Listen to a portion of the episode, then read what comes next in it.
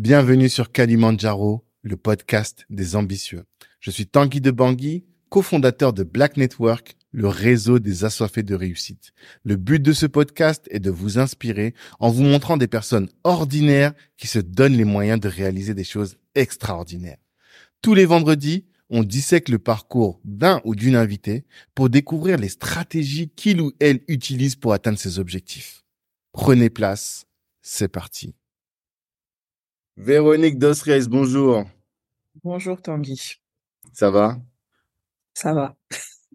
Je te, je te balance, tu as dit que tu étais stressé. Je sais pas pourquoi tu, peux être stressé à passer une discussion avec euh, la communauté noire de la diaspora. Normalement, il n'y a rien de stressant. En principe, oui, il n'y a rien de stressant, mais bon, c'est, euh, je pense, euh, au fil de la discussion, ça, ça va se détendre, ça va se détendre. Sinon, j'aurais pu faire ma Olivia Pope et ramener mon verre de vin rouge. Ah, j'ai qu'une bouteille d'eau, effectivement, mais je comprends. je comprends. De toute façon, tu es, là-bas, tranquille, on est à distance, on est sur Zoom. Sans toi à l'aide, en tout cas. Euh, déjà, je vais dire que je suis content de faire cet épisode, parce qu'on en a parlé, on s'est loupé lors de ton dernier passage à Paris.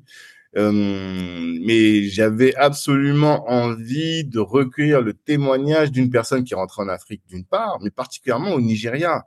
Donc, euh, dans un pays qu'on connaît peu, nous les francophones, et une destination qui est assez rare du coup pour nous les francophones.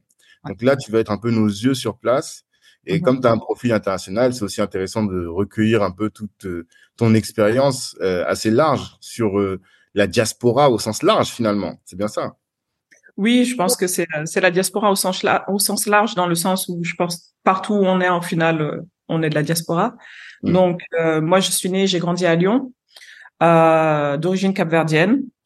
Euh, je pense déjà le fait d'être, euh, enfin l'origine originaire du Cap Vert, on est euh, une grande diaspora. J'ai l'impression qu'on est des nomades dans tous les cas. donc quand je très souvent quand je travaille ou quand je voyage ou les entreprises dans lesquelles j'ai j'ai travaillé, très souvent quasiment tous les endroits où je vais, j'ai de la famille. Mais ça les choquait. Ils ont dit il y, a un pays où t'as pas de la famille? Je dis ouais, mais en mhm. fait, je pense c'est la particularité du Cap Vert, c'est que euh, les personnes ont été amenées à voyager très tôt et euh, dans plusieurs endroits, vu la, position en fait stratégique euh, géographique du Cap Vert, on a une grosse diaspora en Amérique latine, en Amérique du Nord, en Europe, sur la côte ouest de l'Afrique. Asie, je sais pas trop, mais dans tous les cas, en général, tu, tu trouves des Capverdiens un peu partout, malgré le fait qu'ils ne soient pas très nombreux. Et, mais moi, on m'a dit qu'il y a plus de Cap-Verdiens en dehors du Cap-Vert qu'au Cap-Vert. Oui, il y a plus de Cap-Verdiens, par exemple, aux États-Unis qu'au Cap-Vert. Ouais, voilà. Rien qu'aux États-Unis. Rien qu'aux États-Unis, oui. Les États-Unis, c'est vraiment l'endroit où on a la, la plus grosse diaspora. Mhm. Et euh, c'est euh, en général, c'est des générations qui sont là-bas depuis euh, le début des années 1900 euh, vu qu'en fait les personnes prenaient juste le bateau, vu que les bateaux en général s'arrêtaient au Cap Vert et puis les personnes montaient juste dans le bateau et puis partaient aux États-Unis un peu à l'aventure. Donc on a une très forte communauté aux, euh, aux États-Unis et, euh, et après le reste c'est euh, beaucoup en Europe. Mais 1904, enfin aux années 1900, en 2020, ça fait 120 ans. Il y a encore cette attache là, il y a encore cette connexion là. C'est pas, c'est pas tellement dilué, j'ai l'impression. Alors, euh, il y en a, je pense, euh, ça c'est euh, si si c'est si se sont mélangés, oui, il y en a qui se sont qui se sont dilués. Moi, je sais que, enfin, ma mère, me, ma mère, elle, c'est un vrai, c'est un arbre généalogique. Elle aime beaucoup nous parler de, de sa famille qui a émigré aux États-Unis, et puis elle te parle de ses grands-parents, de ses arrière-grands-parents, et puis même dernièrement avec avec ma sœur, par exemple, on a fait notre test ADN. Et, euh, et, en fait, on te fait aussi les corrélations euh, avec d'autres personnes. Et puis, on a beaucoup, beaucoup, beaucoup en fait de, de, personnes pas très, très, très proches, assez éloignées, mais qui sont aux États-Unis. Parce qu'en fait, après, toutes les personnes avec qui tu as un, ADN en commun, et on en a ah. aux États-Unis. Ouais, énormément aux États-Unis. C'est très poussé parce que c'est rare qu'on me dise ça. Le test est poussé. Euh, Ouais, je, sais pas si c'est, enfin, je suppose oui que c'est très poussé. Après, on a utilisé une, euh, je crois, on a le droit de faire la pub chez toi? ouais. MyHeritage et euh, c'est une boîte, euh, c'est une boîte, je suppose américaine. Et comme le Cap-Vert, c'est aussi a aussi la particularité d'être le pays qui a le plus de partage entre parenthèses d'ADN entre l'Europe et l'Afrique. Mmh. C'est ce qui fait que les données restent quand même assez assez fiables. Ok, d'accord. Euh, toi, si tu devais dire aujourd'hui ton ambition, quelle est-elle? D'abord ton ambition générale et ton ambition derrière ces retours en Afrique. Mais d'abord ton ambition générale, c'est quoi ton Kalimandjaro? Ma retraite à 55 ans. ah, ça c'est lourd. Je veux, ouais, j'ai, j'ai envie de, je veux pas que mon, que ma vie soit juste boulot, boulot, boulot. Je sais que je ferai d'autres mhm. choses, mais après, euh, prendre ma retraite à 55 ans, ça veut dire en fait faire des choses qui m'éclatent et pas des choses pour euh, mettre en fait euh, du, du, beurre dans les épinards ou payer les factures ou ce genre de choses, mais vraiment faire des choses qui m'éclatent. Mhm. donc être moins dans le souci de d'avoir les, les, factures à payer derrière. J'ai des enfants en bas âge, donc il faut penser à tout ça, à leur avenir, être, euh, mettre, faire en sorte en fait qu'ils aient euh, ce qu'on dit generational wealth. On n'a pas nécessairement, enfin, je sais pas si on est beaucoup, mais en tout cas, les, les immigrants en général qui sont nés, la, la première génération qui sont nés, qui ont grandi en France, en général, on vient pas de familles euh, aisées. on vient de familles ouvrières. Euh, on, on, a connu la galère, on sait ce qu'est ce qu'est la galère, et après, je pense pour certains, ça a été euh, un moteur. Moi, clairement, ça a été un moteur. Je veux dire, euh, j'ai commencé à bosser avec ma mère euh, vers les l'âge de 11-12 ans, aller faire le ménage avec elle. Moi, ça a été motivation. J'ai dit ça, ça va pas être mon avenir, c'est hors de question. Donc, euh, motive, tu vas à l'école, même si je dirais à l'école, c'était pas très simple dans le sens où je pense maintenant on est vraiment plus conscient de ce qui se passe, mais à, l'époque, quand tu es encore très jeune, et je pense qu'il n'y avait pas encore euh, toute cette euh, connaissance des euh, du des biais du, du racisme systémique, ce genre de choses. Moi, par exemple, à l'école, en quatrième, la, la CPE va voir mes parents et leur dit ah non mais l'école c'est pas fait pour elle. elle va aller faire un CAP coiffure. Mon père mmh. elle a dit coiffure c'est pas un métier. Au final, aujourd'hui, je suis certifiée apte à la profession d'avocat. Donc, je sais pas, mm. en fait, il y a combien de personnes, s'il n'y a pas quelqu'un derrière pour les protéger, mm. qui ont eu, en fait, cette euh, fatalité d'être mm. orientés vers euh, euh, une orientation scolaire qui correspond pas, en fait, à leur potentiel. Mm-hmm. Donc, donc après, pour moi, oui, l'ambition, c'est vraiment de donner les outils à, à mes enfants, mais pas qu'à mes enfants. Hein. J'ai des neveux et nièces qui ont la jeune vingtaine. Je suis en mode euh, Tiger Mom avec. Ah, fou, fou. Mmh. Mmh. Tu les tires vers le haut? Ah oui, oui, oui, oui, non, clairement, c'est, euh, c'est, euh, je, je les, je les conseille, je les pousse au niveau, et en plus ils sont super parce qu'ils font pas de conneries, ils sont, ils sont bons à l'école. Après, je leur dis, il y a pas que l'école, tu vois, dans la vie, il faut vraiment que qu'ils apprennent. Nous, on a appris le système D parce que parce qu'on n'avait pas le choix en fait. Donc on est très débrouillard, mais on était débrouillard parce qu'on a dû apprendre tout sur le tas. Toutes les choses que je fais aujourd'hui, je suis très intentionnelle dans ce que je fais, mais dans ma jeune vingtaine, c'était pas intentionnel, c'était vraiment je naviguais euh, hmm. sans, objectif, sans vraiment savoir ce qu'il y a. J'ai, donc je dirais j'ai eu de la chance dans ce sens-là mm-hmm. parce que j'allais à beaucoup, je fais beaucoup de choses au culot mais pas nécessairement parce qu'il y avait un plan derrière, mais je suis de le type de personne, ah, tu me fermes la porte, c'est pas grave, je vais passer par la fenêtre. Mmh. Mmh, mmh, Et c'est juste euh, la façon dont on a grandi, donc fallait être sans pitié. Fallait, mais... on savait que de toute façon, il n'y a pas de Ouais, c'est comme ça qu'on a grandi. Effectivement, euh, je pense qu'il y a beaucoup d'enfants issus de l'immigration qui ont cette euh, cette cette grinta là. Je sais pas si la grinta c'est un terme qui te parle, mais... Ah, si, si, si, t'inquiète, c'est la grita, c'est la haisse, tout ce que tu veux.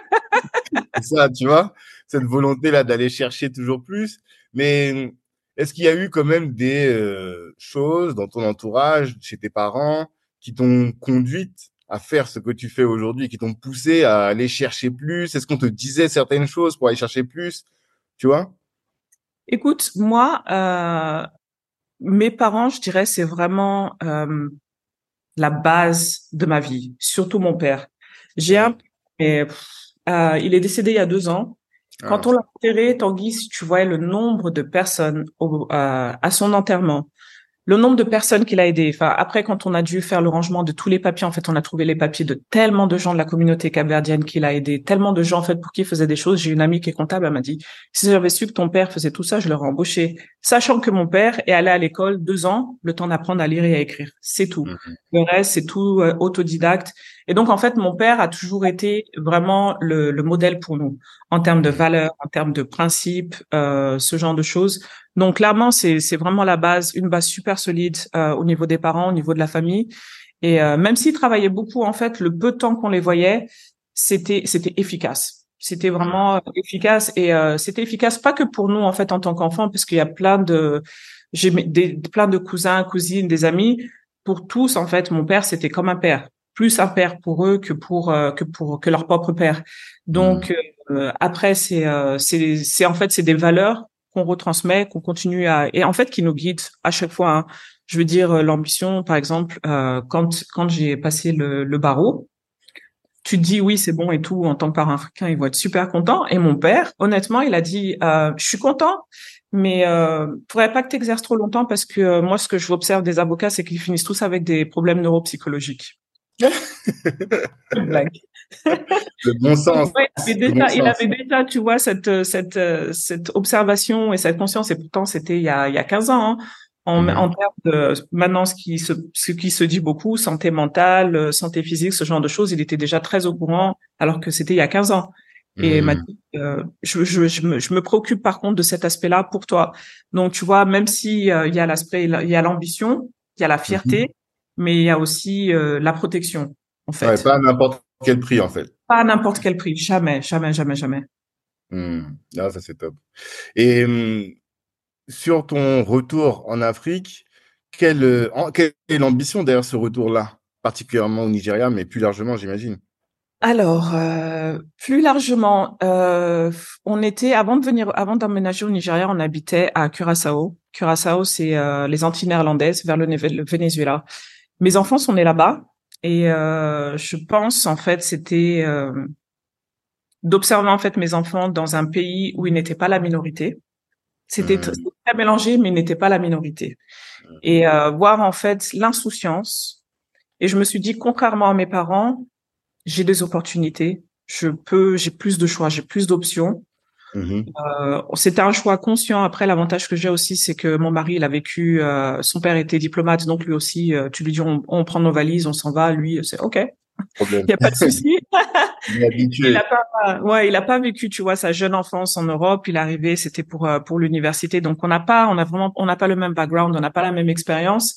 Et euh, je pense qu'il a été aussi très sensible à moi, mon expérience, ma ma jeunesse en France. Et j'ai tous mes neveux et nièces en France. Ils sont mmh tous en France, toute ma famille, euh, la famille nucléaire, on dirait entre parenthèses, et en France. Mmh. Et euh, mais après, oui, c'est vrai que une fois sur place, euh, on y, on a commencé à y réfléchir. C'était aussi la période où, parce que Curaçao est très proche euh, géographiquement des États-Unis, c'était la période où il y avait beaucoup de, de discussions en termes de Black Lives Matter et euh, George Floyd et ce genre de choses. Ouais. Et on, pas mal de débats. Et euh, tu vois, même mon même mon époux, il a un, adolescent et on a commencé à discuter et tout. Est-ce qu'il va aller étudier aux États-Unis? Et je lui disais franchement, je je rendormirai pas de la nuit en fait. C'est une société qui m'angoisse tellement que je lui dit hmm. c'est difficile pour moi en fait de projeter d'avoir mes enfants aux États-Unis dans l'ambiance actuelle, tu vois. Et c'est des discussions qu'on a eues et puis après on s'est dit euh, on s'est dit bon, euh, ok, on a réfléchi à ça et puis après ce qui s'est passé, l'élément déclencheur, mais vraiment, vraiment, euh, Afrobytes. Mm-hmm. Et euh, je suis allée à la conférence et ça a été... Euh, Mind blowing. ah oui, oui, vraiment, vraiment.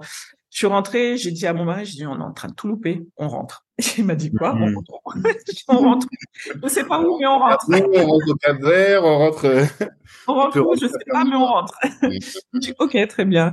Donc, euh, moi aussi en mode euh, très théorie, euh, je, donc je commence à récolter mes magazines, les pays d'Afrique, je fais toutes mes recherches. Sur le papier, je fais mes recherches en termes de les points positifs, les points négatifs et ce genre de choses. Je fais une petite liste et on mmh. finit avec une short list. Euh, Ghana et Rwanda. Nigeria n'est pas dans la liste. Ok. 2019. Mais attends, avant ça, avant ça, est-ce que tu peux dire quels sont les mots qui t'ont déclenché et qu'est-ce qui, tu vois, le trigger véritable? J'ai compris que c'était Afrobyte, mais après non, c'est pas, ça n'a pas été des mots en fait. C'est que moi, je, j'ai dit, enfin, j'ai vu ce qui se passait et en fait, j'ai dit putain, on est en train de tout louper. Il y a mmh. tellement de choses en fait qui se passent et si tu n'es pas sur place, tu n'es pas au courant parce que je pense que même en France, si t'as pas ce type de conférence, en fait, tu sais pas ce qui se passe en Afrique. Tu as mmh. ce qui est rapporté par les médias en général, c'est quoi la guerre, la famine, alors qu'il y a tellement plus que ça.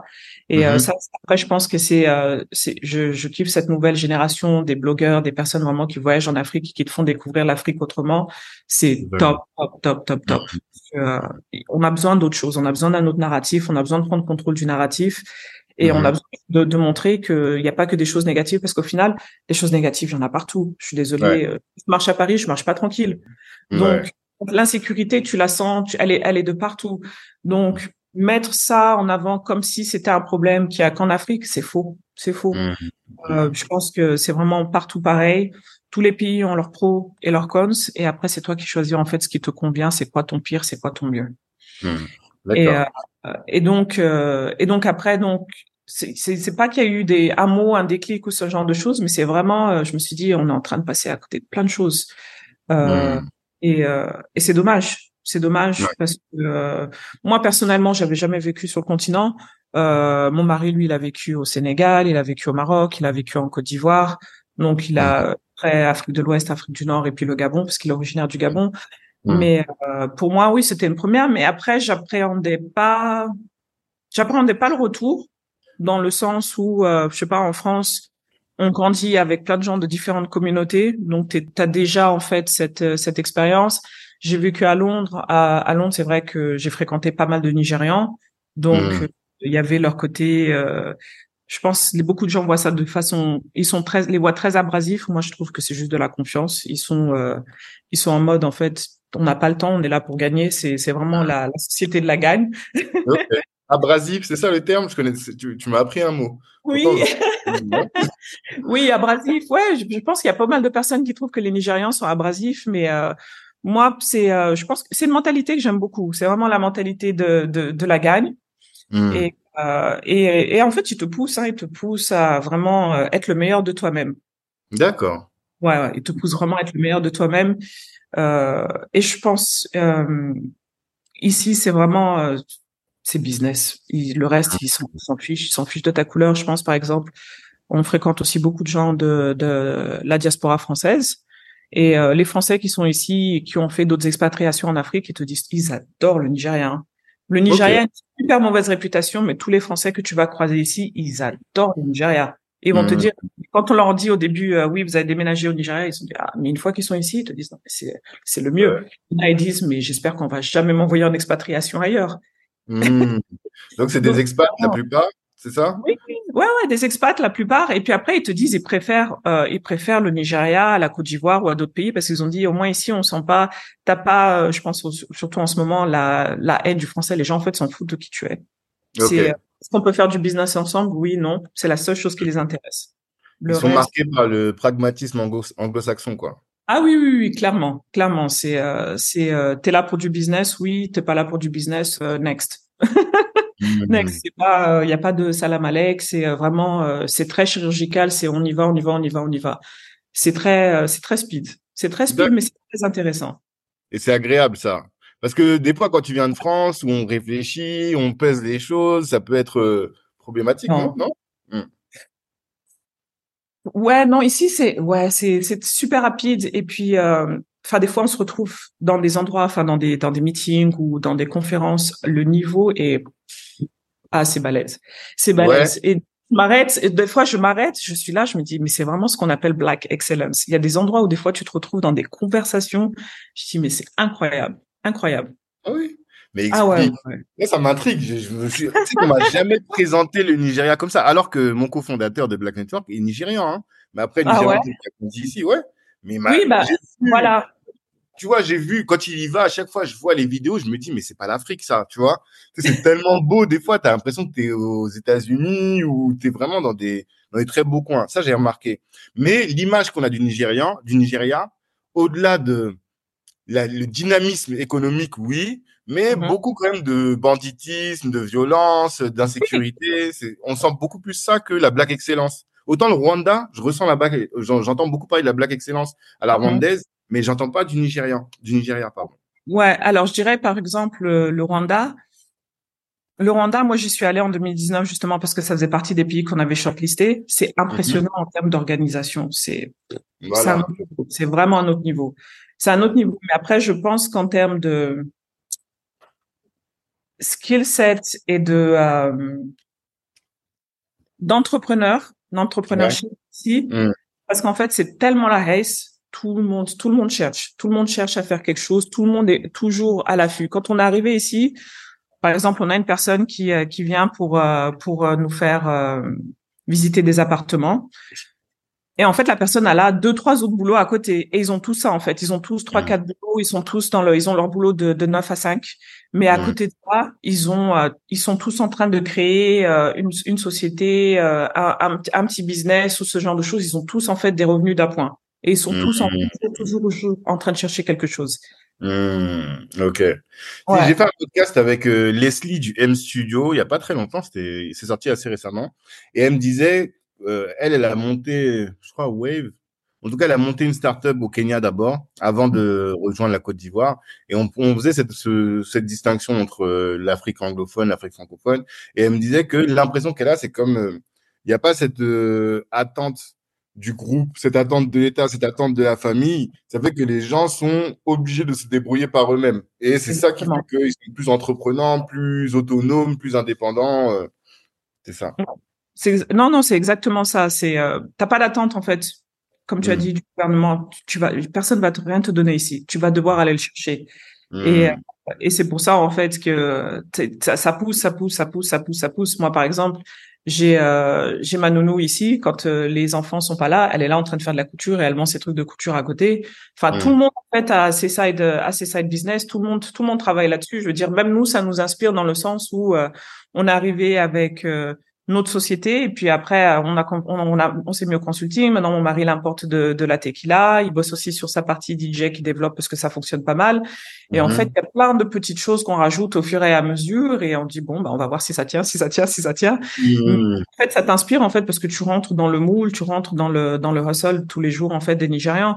Et après je dirais en termes de euh, black excellence les Nigérians restent quand même euh, la communauté qui réussissent le mieux à l'école quand tu en, enfin dans la diaspora aux États-Unis, en Angleterre, ce sont les étudiants qui réussissent le mieux. D'accord. Beaucoup soit investissent au Nigeria, soit ont entre le pied entre les États-Unis ou l'Angleterre et les États-Unis et le Nigeria, investissent ici, créent des entreprises, transfèrent de, de la connaissance, très souvent viennent pour euh, pour les conférences, pour euh, ou pour voir les, les business, ce genre de choses. Donc il y a vraiment énormément de, de, de personnes qui ont des études très très très poussées et euh, qui sont soit ici ou qui ont investi ici et qui, euh, qui en fait qui font tourner les business et puis ça ramène euh, malgré la mauvaise réputation je dirais du pays entre parenthèses ça ramène quand même de l'intérêt de de, de de de personnes de l'étranger parce que soit ils ont côte- euh, ils ont été euh, ils ont côtoyé les Nigérians soit parce que c'est un pays à fort potentiel à cause de la taille de la population Hmm. D'accord. Non, mais ça, c'est intéressant. Et la blague excellence, donc, tu dis, c'est surtout en termes de qualité de la formation. En tout cas, le, oui, tu trouves qu'il y a beaucoup de gens au Nigeria qui ont des formations excellentes et donc qui ont poussé la, qui poussent la réflexion et qui te mettent la pression intellectuellement? Qualité de la formation, mais pas que. Je pense que parce que la plupart ils sont ils seront nés ou grandis ici ou même s'ils sont nés à l'étranger, en fait, ils sont nés avec, euh, je pense le ce que j'appellerais le mindset, donc la gagne, Hmm. euh, la gagne et euh, dans tous les cas, pour eux les diplômes, l'école c'est super important, mais aussi c'est derrière ce que tu fais. Donc je pense, tu as beaucoup de cas par exemple, tu vois dans les artistes, la plupart des artistes nigérians, si tu regardes, ils ont tous des diplômes minimum genre une licence parce que les parents leur ont dit tu peux faire tout ce que tu veux, mais dans tous les cas, il faut que tu aies tes diplômes. Hmm. Et en fait, la combinaison du diplôme et de la partie créative, ça pousse vraiment à avoir un niveau quand même supérieur euh, que ce que tu aurais, par exemple, je pense, euh, en Afrique euh, francophone. Ça, c'est intéressant. Et c'est vrai que j'ai suivi des podcasts de, de Davido et de Rotimi. Les deux Mhm. sont nigérians. Et à chaque fois, quand ils parlent de leur père et de leurs parents en général, c'est impressionnant. Le, tu vois, le niveau d'exigence qu'ils avaient à leur égard. Euh, Rotimi, par exemple, il disait que tous ses salaires de la série Power, il les a jamais touchés. Il a jamais, il a jamais utilisé cet argent-là. Il dit c'est son père qui était conseiller financier, qui les a, qui l'a accompagné et qui l'a bien conseillé pour pouvoir faire ces choix-là, quoi. Donc euh, c'est vrai en fait ce que tu dis. Maintenant que j'y repense, je commence à comprendre effectivement. C'est très intentionnel. Hum, très très très intentionnel. Les, les, les parents, surtout les parents qui ont euh, qui, qui ont une éducation, en fait, ils, ils coachent euh, ils coachent leurs enfants. Il y a pas, tu peux être artiste, il y a pas de souci, mais dans tous les mm. cas, il faut que, tu, faut que tu sécurises cet aspect. Et après, je pense que même nous, avec par exemple avec notre adolescent, on lui a dit tu peux faire ce que tu veux, mais dans tous les cas, il faut que tu saches lire un contrat pour pas te faire bananer. Il faut que tu saches, il faut que tu aies quand même les, les bases pour mm-hmm. pouvoir comprendre quand tu es dans une pièce, si tu veux être entrepreneur ou ce genre de choses, il faut que tu comprennes de quoi on te parle. T'as pas besoin d'avoir des connaissances extensives parce qu'à la base, après, tu auras forcément un avocat ou ce genre de choses, mais il faut que tu, tu comprennes la base. Hmm. Et comment tu les accompagnes pour qu'ils comprennent la base, alors, concrètement? Euh, je pense après l'avantage, c'est que par exemple, on a des, des profils assez différents. Mm-hmm. Euh, et donc, euh, moi, c'est plus le bagou, le bagou du quartier. Ouais, d'accord. Leur rappeler que, parce que là, par exemple, il est en France, je dis, je le rappelle, je dis, t'es un homme noir en France. N'oublie mhm. jamais ça. Euh, mhm. c'est des fois, tu sais, ils sont un peu, cette génération, ils sont un peu, oh, papillon. Euh, non, tu restes un enfant, un homme noir ah en France. Tu es un garçon. T'as pas le choix. T'as pas le choix. Tu vas devoir c'est deux fois plus que tout le monde. Tu vas devoir faire tes, tes preuves tout le temps. C'est c'est c'est un poids mm-hmm. plus important. Mais euh, après, je pense que du moment que tu as compris les codes, que tu as compris que c'est ce sont les cartes avec lesquelles tu joues, tu tu tu peux jouer ta partie euh, avec les coups des franches. Mm. Ouais, ça c'est ma grande crainte, ça. Tu vois que tu sais, on dit il y a une génération qui construit, une génération qui consolide et une génération qui détruit. Mm. Et nous, nos parents, forcément, ils ont construit. Nous, notre génération, elle va consolider. Et j'ai peur que nos enfants, qui croient que ils sont arrivés, que tu vois, ils ont tous les clés du pays, les parents s'en sortent, les parents ont les codes et tout, bah que eux se disent non, bah en fait, je suis ici chez moi et j'ai plus rien à faire, quoi, tu vois. C'est ça. C'est ça. C'est euh, c'est exactement ça. C'était euh, cet été, il devait chercher un stage. Mm-hmm. Bah tu postules. Bah non, vous avez les contacts. Bah non, ce sont nos contacts. tu vas postuler. Mais vous me servez à quoi? Bah pas à ça. c'est ça. Donc euh, ouais, c'est c'est vrai que c'est. Euh, je pense que c'est un dilemme et un dilemme que je, que que j'aborde avec avec des amis parce qu'on est un peu euh, toutes dans cette euh, dans cette phase où comme tu as dit où nous on est là on consolide on a des des bonnes carrières on a et puis on a les enfants et en fait c'est euh, comment leur transmettre les choses faire en sorte en fait qu'ils comprennent que ça ne leur est pas dû mmh. Qu'il faut qu'ils soient reconnaissants de ce genre de choses mais aussi qu'ils aient faim et et la partie surtout de la faim c'est un peu plus difficile parce que nous tu as grandi au quartier, donc tu avais faim. T'avais vraiment faim. ouais, t'avais vraiment faim. Moi, je vois la vie que mes enfants ils ont. Bon, les, les deux derniers, ils ont 3 et 6 ans. J'essaie de leur dire, euh, c'est pas la vraie vie, mais en fait, à 3 et 6 ans, ils comprennent pas que c'est pas la vraie vie. Surtout ici au Nigeria où t'as les trucs, mais over the top, les anniversaires, j'ai jamais vu ça de ma vie. Même ah les, États-Unis, un peu là-bas. Hein. C'est vraiment à l'américaine. Ouais, c'est, c'est, euh, il y a des choses, c'est, c'est mmh. abusé.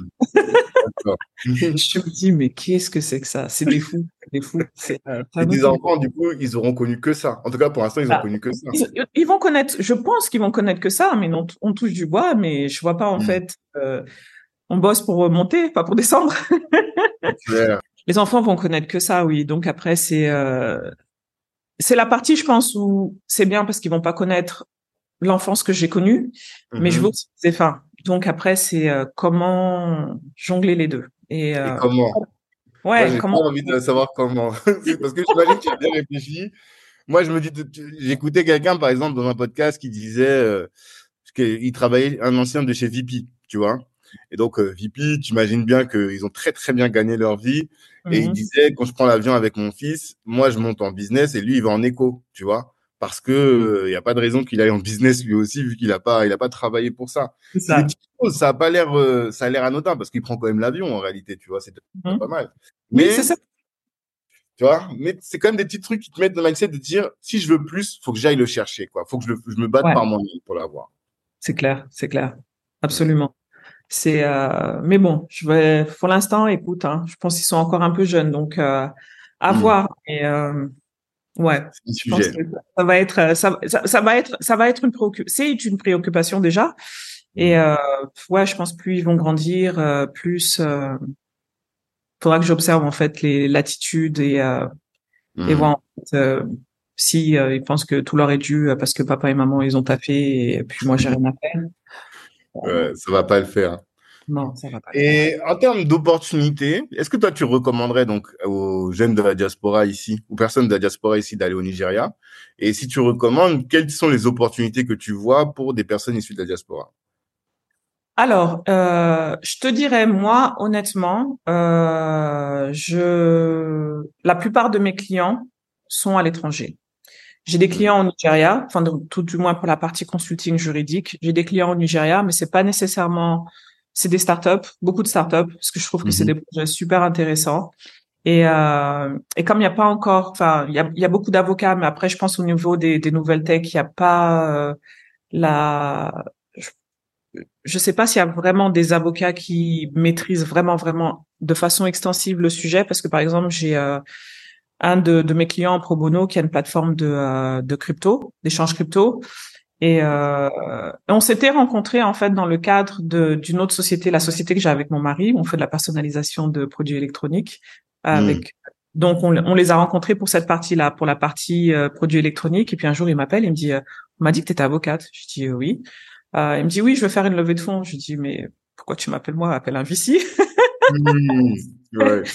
Et euh, puis euh, il me dit euh, non mais j'aimerais te parler quand même et tout. Après donc je suis allée, je les ai rencontrés. Euh, j'ai parlé avec eux, enfin deux heures, c'est voir euh, où est-ce qu'ils en étaient au niveau de, de, de la société, leur niveau de maturité, ce qu'ils avaient en place, ce qu'ils avaient pas en place. Et puis après je leur ai dit écoute, moi je me mets dans la peau d'un investisseur. Je viens, vous, vous voulez une, une levée d'argent, il vous manque six. Je leur ai fait tout le, le en deux heures. J'arrive pas, bam, bam, bam, bam. Et après, Ouais. les, à la réunion, ils m'ont regardé comme ça. Ils m'ont dit, tu sais pas le nombre d'avocats à qui on a parlé. Jamais on nous a dit ce que tu nous as dit. Mhm. Et après, ils me font, je pense en fait, il y a plein de gens parce qu'ils bossent avec des sociétés, ils sont des amis qui bossent dans la tech, ils pensent en fait qu'ils comprennent la tech, mais ils comprennent pas la tech. Mhm. Et, euh, et en fait, à chaque fois que je les revois, je les revois de temps en temps pour vérifier où est-ce qu'ils en sont. Je les ai présentés à un ami à moi qui bosse pour un VC pour qu'il leur explique comment il faut qu'ils se positionnent pour la Mhm. partie vraiment des investisseurs. Et, euh, et à chaque fois que je les revois, ils me disent, euh, ils me disent, mais tu te rends pas compte les deux heures que tu nous as consacrées, en fait, comment ça a changé la compagnie? Il a dit tout ce que tu nous as dit, on est tout en train de mettre en place. Après, j'ai dit, faut pas oublier mon, faut pas oublier mon colo, hein. c'est ça. Me dire, est-ce qu'ils t'ont donné de l'equity Est-ce qu'ils t'ont. Comment, Comment tu gères ça? Là, quand vous avez fini ça, là, faut Hmm. pas m'oublier, hein. Et Ah puis, oui. dit, non, non, non, t'inquiète. Mais euh, non, après c'est euh, c'est beaucoup euh, c'est beaucoup d'en- d'entraide, c'est beaucoup de de conversations. Tu disais quand par exemple les les euh, tu vas dans des dans des conférences ou euh, des petits euh, cocktails euh, pour la pour la communauté. Par exemple, on en avait un euh, pour euh, qui avait été organisé par l'école MIT de Boston. Mhm. Rencontre lors du cocktail, je rencontre une personne, elle me dit ah oui j'ai une boîte et tout, on fait de la géolocalisation, donc je commence à lui poser des questions et tout sur euh, les données, le traitement des données. Et puis, il me regarde et me dit, je peux prendre ton numéro de téléphone? Il dit, euh, oui, si tu veux, il a pas de souci. On n'a pas beaucoup parlé effectivement de, toi, de ta formation, mais là, tu- Mhm. mais non, je pense qu'on va garder ça après. On va garder ça après pour ne pas bousculer les choses. Euh, J'ai aussi envie de comprendre euh, le Nigeria d'abord. Tu disais, tu avais posé la question de savoir quelles opportunités tu vois pour euh, la diaspora. Alors, les opportunités pour la diaspora, je dirais, euh, c'est plus facile pour les gens, je pense, d'Afrique de l'Ouest, parce que déjà, d'une, tu as la partie administrative qui est très, très chiante. Le Nigeria, c'est pas un pays facile dans le sens où c'est galère d'avoir un visa. Ça coûte super cher. Euh, faut pas se mentir, il y a beaucoup de corruption. Euh, beaucoup de, enfin, toute la partie administrative euh, liée à l'immigration, ce genre de choses, elle est quand même très ardue.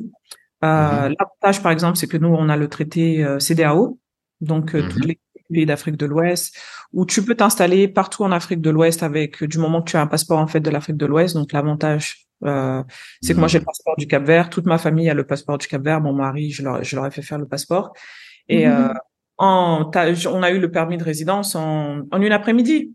D'accord. C'est super Mm. rapide et euh, ça facilite, ça facilite l'installation, ça facilite aussi pour euh, pour trouver euh, ne serait-ce que le travail. Là, par exemple, comme je t'ai dit, en mode Tiger Mom, ma nièce, elle va normalement venir faire un stage ici. Elle a la Mhm. possibilité de venir faire un stage ici parce qu'elle elle, elle va faire, elle est en train de faire le passeport du Cap-Vert. Si elle venait Mhm. avec le passeport français, c'est impossible pour une entreprise française en fait de les prendre en stage parce que parce qu'il y a trop de contraintes. Ça vaut pas le coup de contraintes.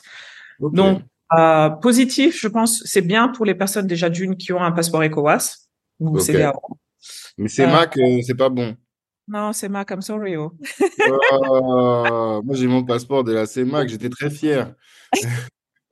On peut aller Non. au Kenya, mais on peut pas aller au, en Côte d'Ivoire, euh, en Nigeria, quoi. Euh, f- pour venir t'installer, non. Après, je sais pas pour le visa où je pense qu'on aura certainement besoin d'un visa dans tous les. Mhm. Donc, D'accord. euh, bah, t'as, t'as, t'as toutes ces contraintes en fait administratives qui sont très importantes, je pense, à prendre en compte avant de venir t'installer, surtout au Nigeria.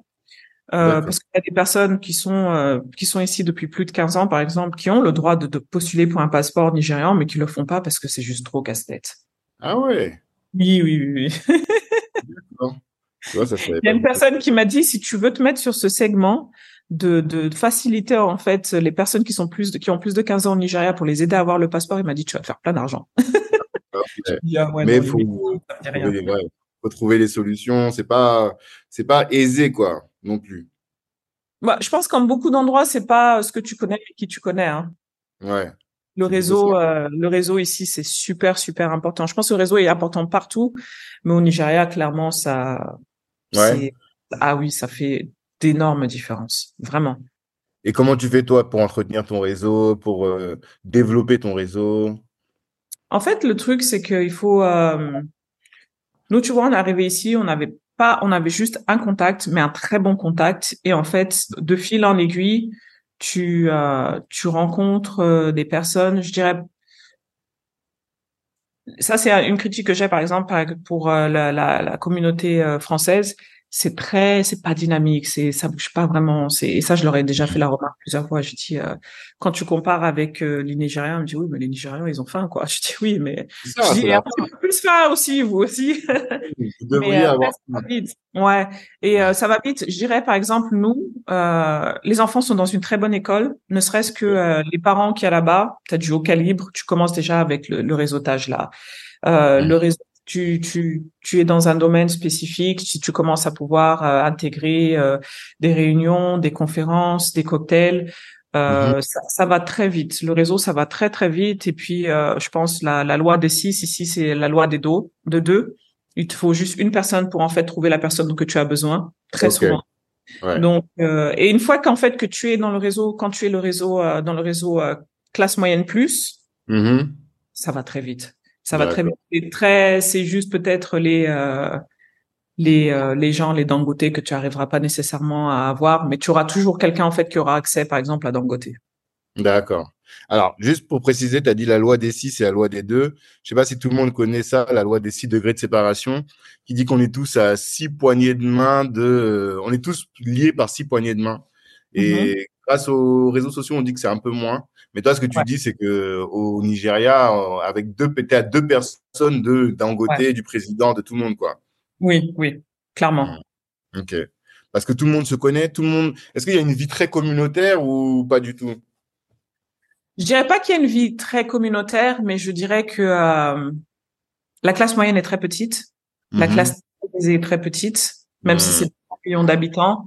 Mais euh, bon, Lego c'est 25 millions d'habitants, mais tu finiras toujours par trouver en fait la personne que tu cherches.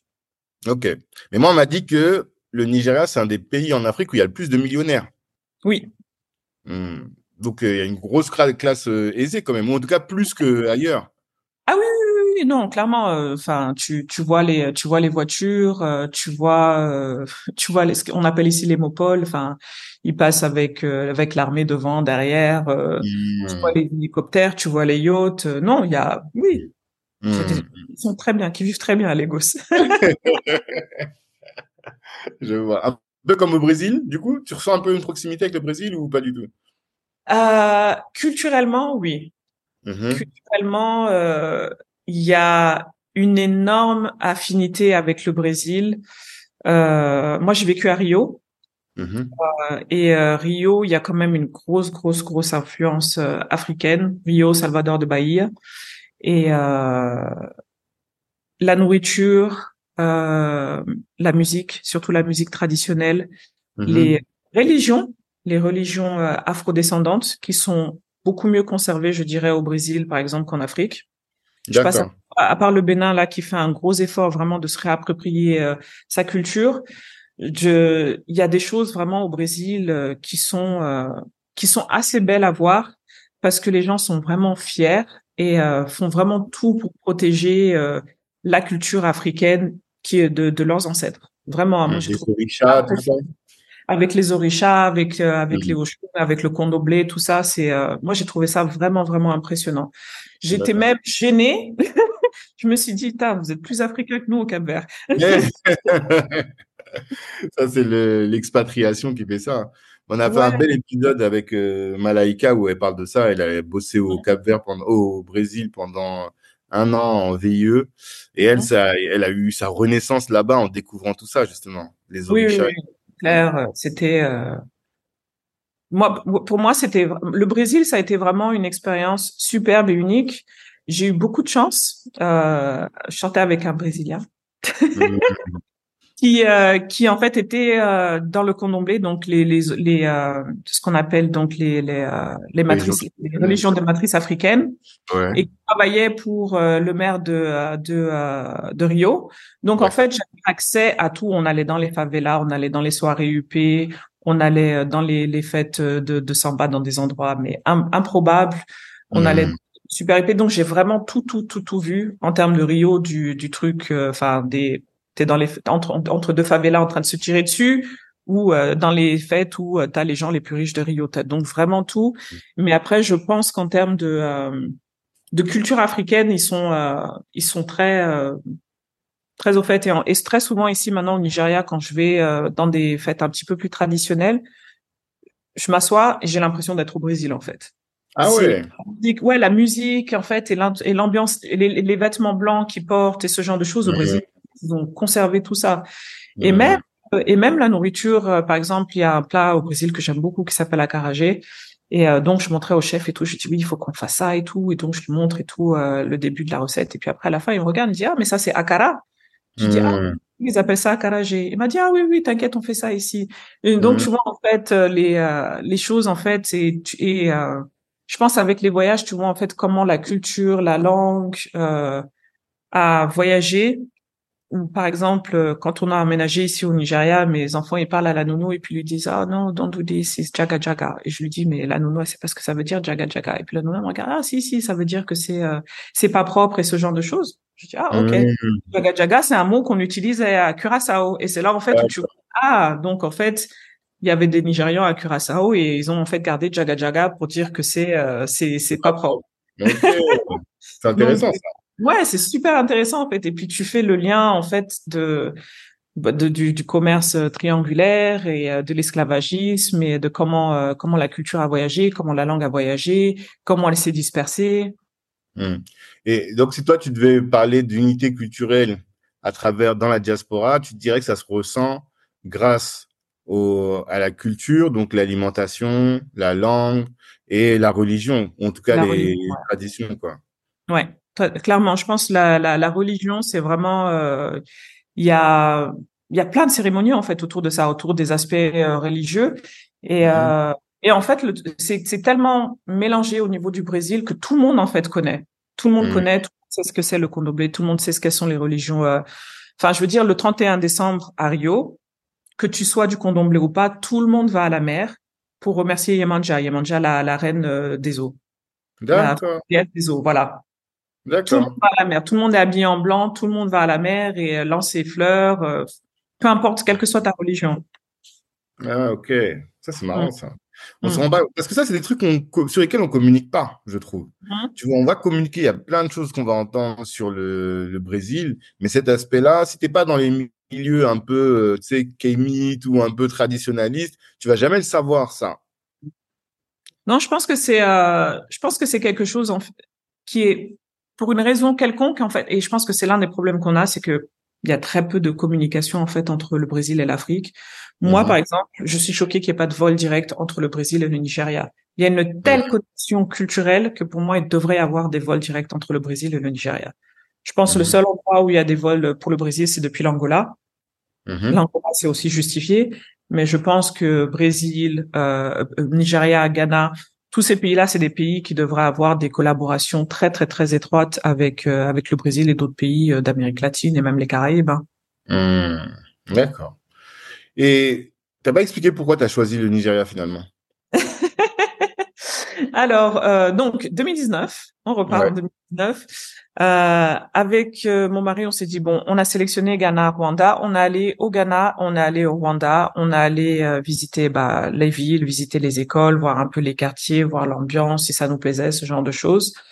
Euh, sur le retour du vol, on devait rencontrer des investisseurs. On travaillait sur un projet, donc on Mhm. a pris trois jours, je pense, sur Lagos.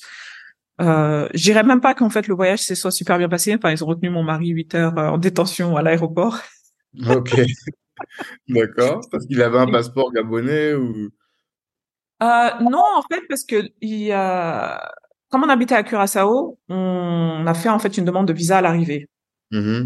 Enfin, au début, on a fait une demande de visa via l'ambassade de France parce qu'on devait s'arrêter trois jours en France. Ouais. Ambassade du Nigeria, no comment, mais voilà. Donc, il a réussi à avoir son visa pour le Ghana, mais il n'a pas réussi à avoir son visa à temps pour euh, le Nigeria. Et après, il a dit, ah, mais c'est pas grave. euh, nous, notre premier voyage, c'était au Ghana. Donc, Ghana, il avait son visa, c'était tranquille. Ont dit, c'est pas grave, vous pouvez y aller. Euh, de toute façon, tous vos papiers sont en ordre. Donc, euh, on vous fera le visa à, à l'arrivée. Souci. Mon voyage. Euh, arrivé au Rwanda, ils lui disent, il va à l'ambassade du Nigeria au Rwanda et ils lui disent, euh, non, non, c'est tout bon, euh, c'est, euh, vous arrivez, on vous mettre le, le tampon et puis une fois arrivé ici, c'était pas ça. Vois. C'était pas ça. Et non, mais après, c'était pas. Enfin, le voyage était intéressant, mais pas rien de rien de spécial. Enfin, c'était les bouchons, beaucoup de courses, ce genre de choses. Enfin, on, on était pas mal dans la course pour les réunions. Et euh, et donc, on rentre, euh, on repart à Curaçao et puis on on choisit le Rwanda. Et Hmm. puis après, on choisit le Rwanda et puis Covid arrive. Mhm. Au moment où on voulait déménager, Covid arrive, donc on a dit bon, ouais, ok, on va attendre, voir ce qui se passe. Et euh, en fait, au fur du temps, Lagos venait de plus en plus souvent dans les discussions, et l'idée en fait a commencé à mûrir. Et on s'est dit c'est quand même euh, une ville, un pays qui demande beaucoup d'énergie, donc si on le fait pas maintenant, quand? Hmm. Et c'est comme ça que euh, le Nigeria en fait est devenu la décision. D'accord. Ouais. D'accord. Mais c'est presque... C'est même pas rationnel, quoi. C'est quelque Ah chose non qui t'a non non, il a pas besoin de non non non rationnel. Why? C'est mon côté cérébral, mon côté juriste qui me dit, mais comment, tu vois, un pays, un pays comme ça sans le, le, le segmenter, l'organiser. Ok, d'accord. Non, mais c'est top. Non, mais le peu qu'on Et- a vécu, et puis après, j'avais, j'avais, bon, tant que juriste, hein, oui, j'ai fait pas mal de recherches. Et puis, euh, je me suis dit, ouais, oui, je pense que c'est, c'est faisable. C'est, c'est faisable. On peut, euh, on peut tenter, euh, on peut tenter le, le Nigeria. Après, je t'avouerai que euh, ma belle-mère, quand on lui a dit qu'on déménageait au Nigeria, elle a dit, pourquoi? Hmm c'est ça? C'est C'est. Ouais, déjà, c'est dangereux. Et puis, il n'y a personne d'autre, en fait. Même vous, Oui. vous aviez pas, vous aviez personne là-bas. Non, non, on n'a pas de famille. On... Bah, après, euh, Curaçao, on n'avait pas de famille. euh, Londres, on n'avait Ouais, pas de famille. Euh, pas. Ouais, ouais, non, mais euh, je pense que c'est le côté justement où euh, on n'a pas vraiment besoin de ce type de, de filet. On, Mm. sait ce, on sait ce qu'on a à faire, on est préparé. euh, donc, euh, ouais, je dirais, on, on est devenus des experts du voyage, du nomadisme. C'est ça, des nomades. En véritable capverdienne, tu C'est ça. dans le sang, quoi, tu vois.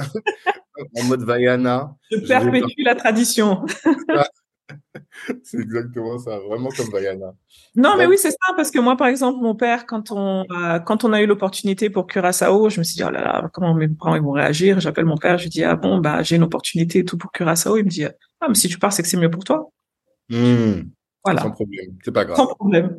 Et puis après, pareil, le Nigeria, il m'a dit, OK, mais fais en sorte de prendre une grande maison, hein. Comme ça, je viens Ouais. et tout.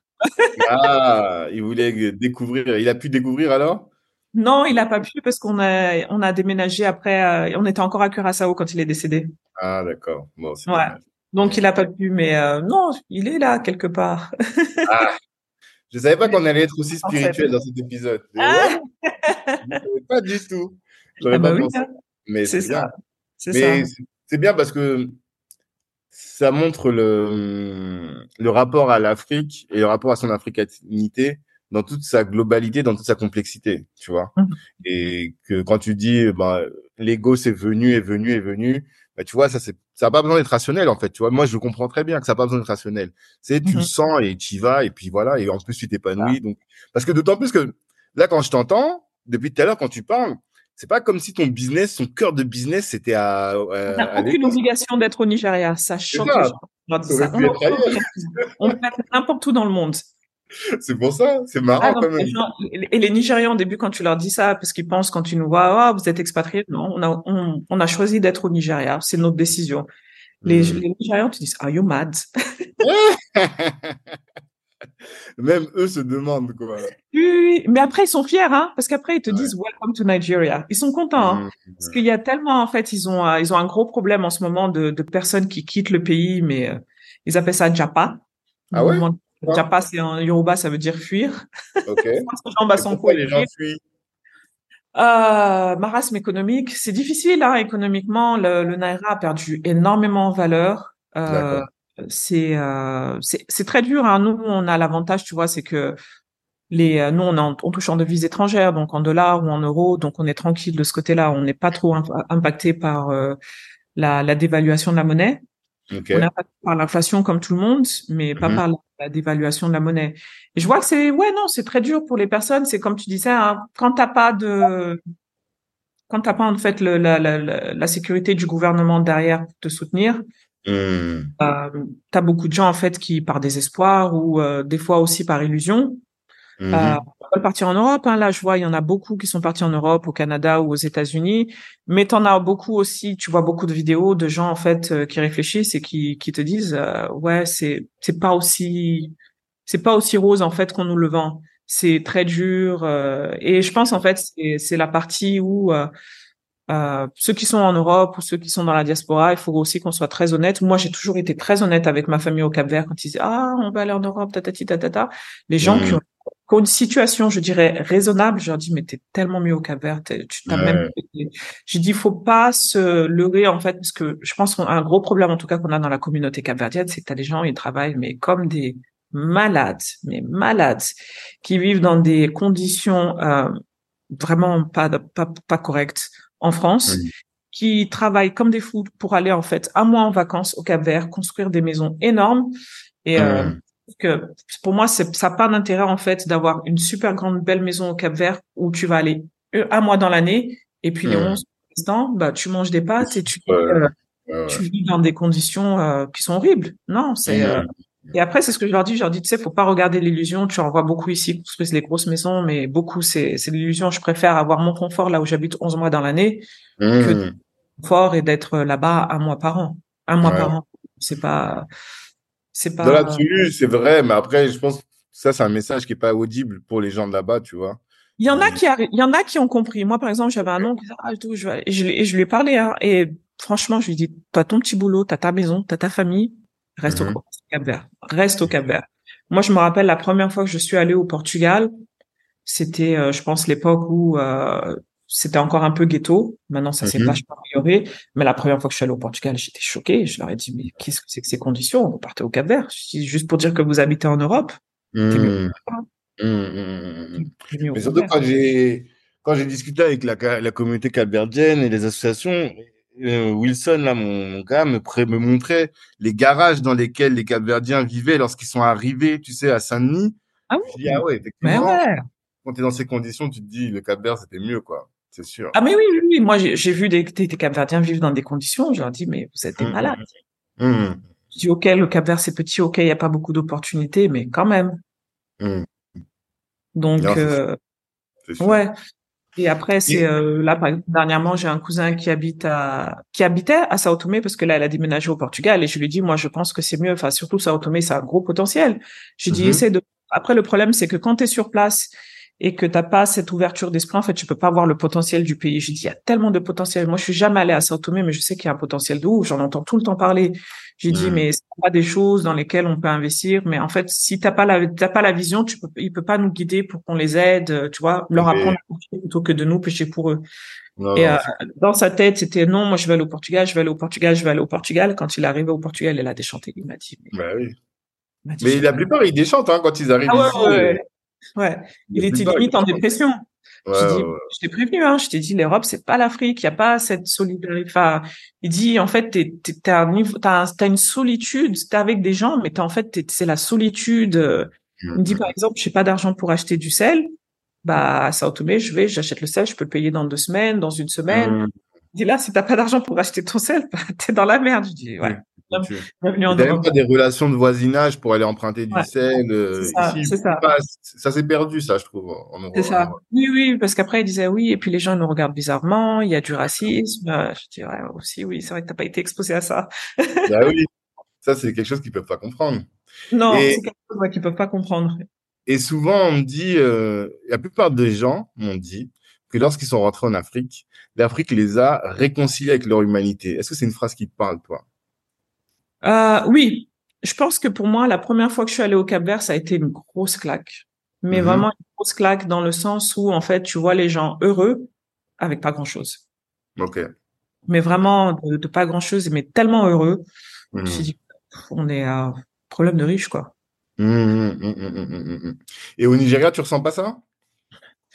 Euh, Nigeria, je pense que je suis peut-être trop dans une bulle privilégiée pour euh, pour le sentir. Tu vois, mmh les, premières années, j'étais encore étudiante, j'étais en mode route, euh, tu fais tes trucs. Mmh. Puis, tu sais, t'es en mode, euh, tu découvres. Tu passes la soirée sur la plage à regarder les étoiles. Voilà, voilà. je suis en mode, je suis en mode chirurgien. C'est tout est chirurgical, c'est bam, bam, bam, bam, bam, bam, bam, bam. Ah ouais? Tu bosses énormément? Oui, ouais, ouais, ouais.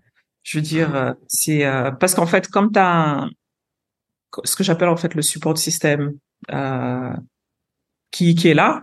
Tu as, la nounou qui t'aide avec les enfants vont à l'école, mais après, quand ils reviennent de l'école, tu as aussi une nounou qui t'aide. Donc, mmh. genre, euh, les tâches un peu plus un peu plus chiantes. Toi, tu peux être en train de bosser pendant qu'elle leur donne la, la douche. Mmh. Euh, t'as pas à faire le ménage, t'as quelqu'un qui fait ton ménage. Euh, même euh, te préoccuper, ah, faut aller faire les courses, faut faire à manger. Non, en fait, t'as une personne qui le fait pour toi parce que mmh. cher, ça coûte pas cher. Donc, en fait, tu gagnes facile 20 heures. Ah ouais tu gagnes facile 20 heures hein, dans la mmh. semaine avec mmh. ça. Tu fais pas, tu fais pas la euh, ouais. Donc tu mets ça sur le boulot. ouais, non, c'est vrai. Et donc ça fait que tu gagnes beaucoup plus au final. Non, c'est vrai, j'avais pas pensé à ça. Tu gagnes beaucoup plus ou tu stratégises, ou tu fais des choses qui vont pas nécessairement te rapporter, mais bon après c'est un pari. Tu paries sur peut-être ça, ça va rapporter plus tard. Donc tu mmh. places dans tes pions, tu as le temps de, tu peux te permettre en fait d'avoir des choses qui ne te rapportent pas immédiatement de travailler sur des choses qui vont pas te rapporter immédiatement, mais espérer que dans le futur, ça prenne. D'accord. Ok. Et avant de savoir comment, enfin, j'ai aussi envie de savoir ce que tu fais professionnellement. Tu vois, tu as expliqué, tu as dit plein de choses là euh, de manière un peu saupoudrée. Mais comment t'en es venu là? Déjà, comment est-ce que tu es devenue avocate? Pourquoi tu es devenue avocate plutôt? Au lieu de comment Pourquoi tu es devenue avocate? J'avais pas l'intention de passer le barreau. Donc en fait, ce qui s'est passé, c'est euh, quand je faisais mon M2, euh, j'ai décidé en fait de chercher un stage en Angleterre parce, pour avoir en fait un profil un peu plus compétitif. Parce que bon, il euh, faut quand même se diversifier, il faut quand même, euh, faut penser stratégique. Donc j'ai pris mes, j'ai pris mes affaires, je suis partie à Londres. Je suis partie un peu à l'aventure, je dirais.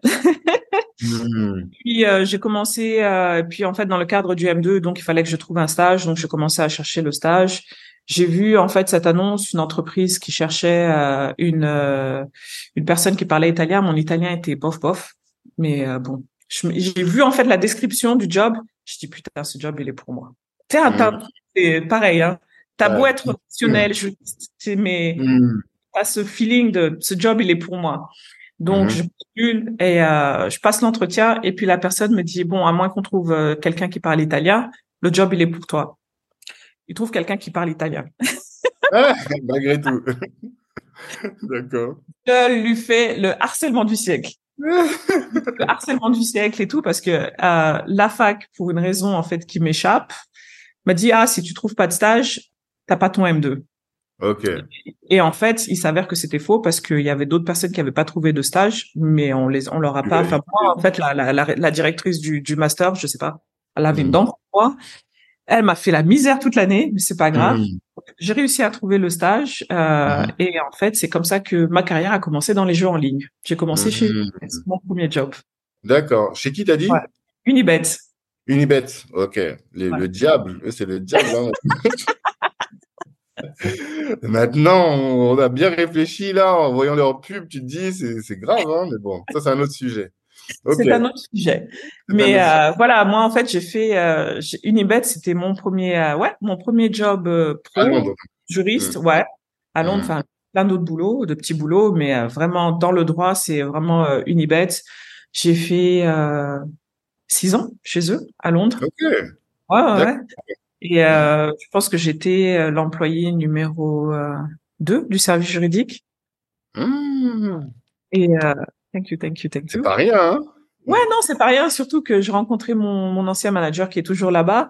On s'est mmh. rencontrés au hasard d'une conférence et puis il me dit ah non je dois rentrer et tout. Je dis ah, on va prendre un verre. Il me dit non je dois rentrer parce que je dois faire des rapports. Euh, il me dit maintenant l'équipe elle est on a 180 personnes. Je dis Mmh. Parce que moi, les six ans, quand j'ai quitté euh, Unibet, on était encore euh, quatre ou cinq dans le service juridique. On était plus que ça. Donc, c'est impressionnant. Ouais, le service juridique et conformité, 180 personnes. c'est mmh. et, euh, et, en fait, c'est vraiment mon domaine d'expertise, les gens en ligne. Ok. Mmh. ok. Donc, service juridique, et, mais qu'est-ce qui fait que tu passes avocat? Et déjà même, qu'est-ce qui fait que tu vas dans le droit même à la base, avant? Euh... Oh putain. Bon, je le dis quand même. Cosby Show. Ça m'a inspiré. Ah, euh, Félicia Rachad, la, main, la mère. Rachad, ça m'a inspiré de ouf quand j'étais petite. Tu ah vois l'importance des rôles modèles. L'importance des rôles modèles, de ouf. Mmh, mmh, Mais mmh. vraiment, c'était ah, c'était la famille idéale pour moi. Et, euh, ouais, et après c'était, euh, j'avais pas, euh, j'avais pas genre une, un domaine spécifique. Euh, même si je pense maintenant avec du recul, je me dis j'aurais été un bon ingénieur. okay. D'accord. Mais euh, ouais, non, j'ai fait. Euh, ouais, je suis passée. Euh, j'ai fait la fac de droit. Après la fac de droit, je trouve que c'est un peu bizarre avec du recul en fait la façon dont on le fait en France. Mm-hmm. Euh, si je compare par exemple avec l'expérience que j'ai eue au Brésil, par exemple au Brésil, j'étais en cabinet d'avocat et en cabinet d'avocat en fait ils ont plein de stagiaires, mais en fait, c'est pas vraiment des stagiaires en fait, c'est dans le cursus scolaire tu es obligé de combiner ça en fait en étant en cabinet d'avocat. Donc tu as des gens qui sont en première année de droit mais qui sont déjà en cabinet. Et en fait, je, moi, c'est une fois que j'ai commencé à faire en fait des stages en cabinet mais c'était pas avant le M1 que j'ai en fait connecté différemment avec mes cours. Mmh. Et je pense en fait que le fait d'avoir que de la théorie les premières années et pas la pratique, je pense que si j'avais eu la pratique dès le départ, j'aurais appris différemment. Je suis d'accord. J'aurais appris, j'aurais connecté différemment en fait avec euh, avec les matières, parce qu'en fait c'est quand je suis arrivé au cabinet d'avocat, je fais ah j'aurais jamais pensé que cette matière en fait elle m'aurait servi ou ce genre de choses. Et en fait tu reviens et tu apprends en fait différemment. Donc ça ça a été euh, ouais ça a été vraiment euh, je pense que c'est quelque chose que j'ai trouvé très très bien au Brésil, c'est vraiment que tu puisses commencer dès ta première année euh, de fac en fait à être en cabinet et à être formé. Donc, mmh. qui sont super jeunes et qui sont déjà très très bons parce qu'ils ont déjà été exposés euh, à la vie de cabinet depuis 4, 5 ans. D'accord. Quand, ils arrivent en fin de cursus, ils sont déjà bons, quoi. Mmh, mmh, mmh. Non, c'est sûr. C'est... De toute manière, il n'y a pas de, ça n'a pas de, ça a pas de prix, hein, le, voir les choses concrètes. Effectivement, dans la fac, on est très théorique. On parle de l'objet, de la cause du contrat. Tu vois pas exactement ce que ça veut dire concrètement, tu vois. Et c'est, plus quand, quand même si tu as des cas pratiques, mais c'est pas c'est jamais aussi euh, fort que quand tu les vois en réalité tu rencontres les gens et tu vois ce que ça implique finalement l'objet du contrat tu vois? Ouais. C'est ça hein, et puis après on t'apprend vraiment les choses euh, les choses très théoriques ok la loi ceci cela et euh, et en fait tu as tout l'aspect l'aspect humain l'aspect des négociations l'aspect de qui qui qui est en force de de, de de de pouvoir dans la dans la dans la négociation du contrat qui a, qui a beaucoup d'importance en fait euh, dans, dans ta négociation de contrat qu'on ne t'explique pas. Moi, par exemple, des fois, j'ai j'en ai dans, dans mon équipe, j'en ai qui sont plus jeunes parce que je travaille avec avec d'autres équipes juridiques.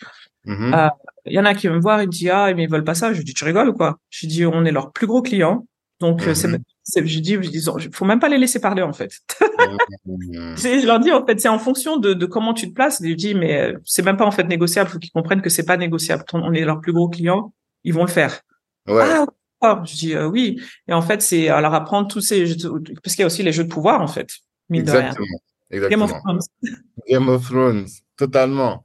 Et on a, j'ai fait un épisode avec un, un de mes gars là sur le contract manager, contract mhm. management, et il explique tout ça, Aurélie, tout ce qui va autour du contrat et qui font que le, contrat va au bout ou pas. Et ça, effectivement, si tu n'as pas compris ça, c'était que sur la théorie, l'objet, la cause, tout ça. Ah, c'est ça. Pas, tu vas pas bien négocier, c'est vrai.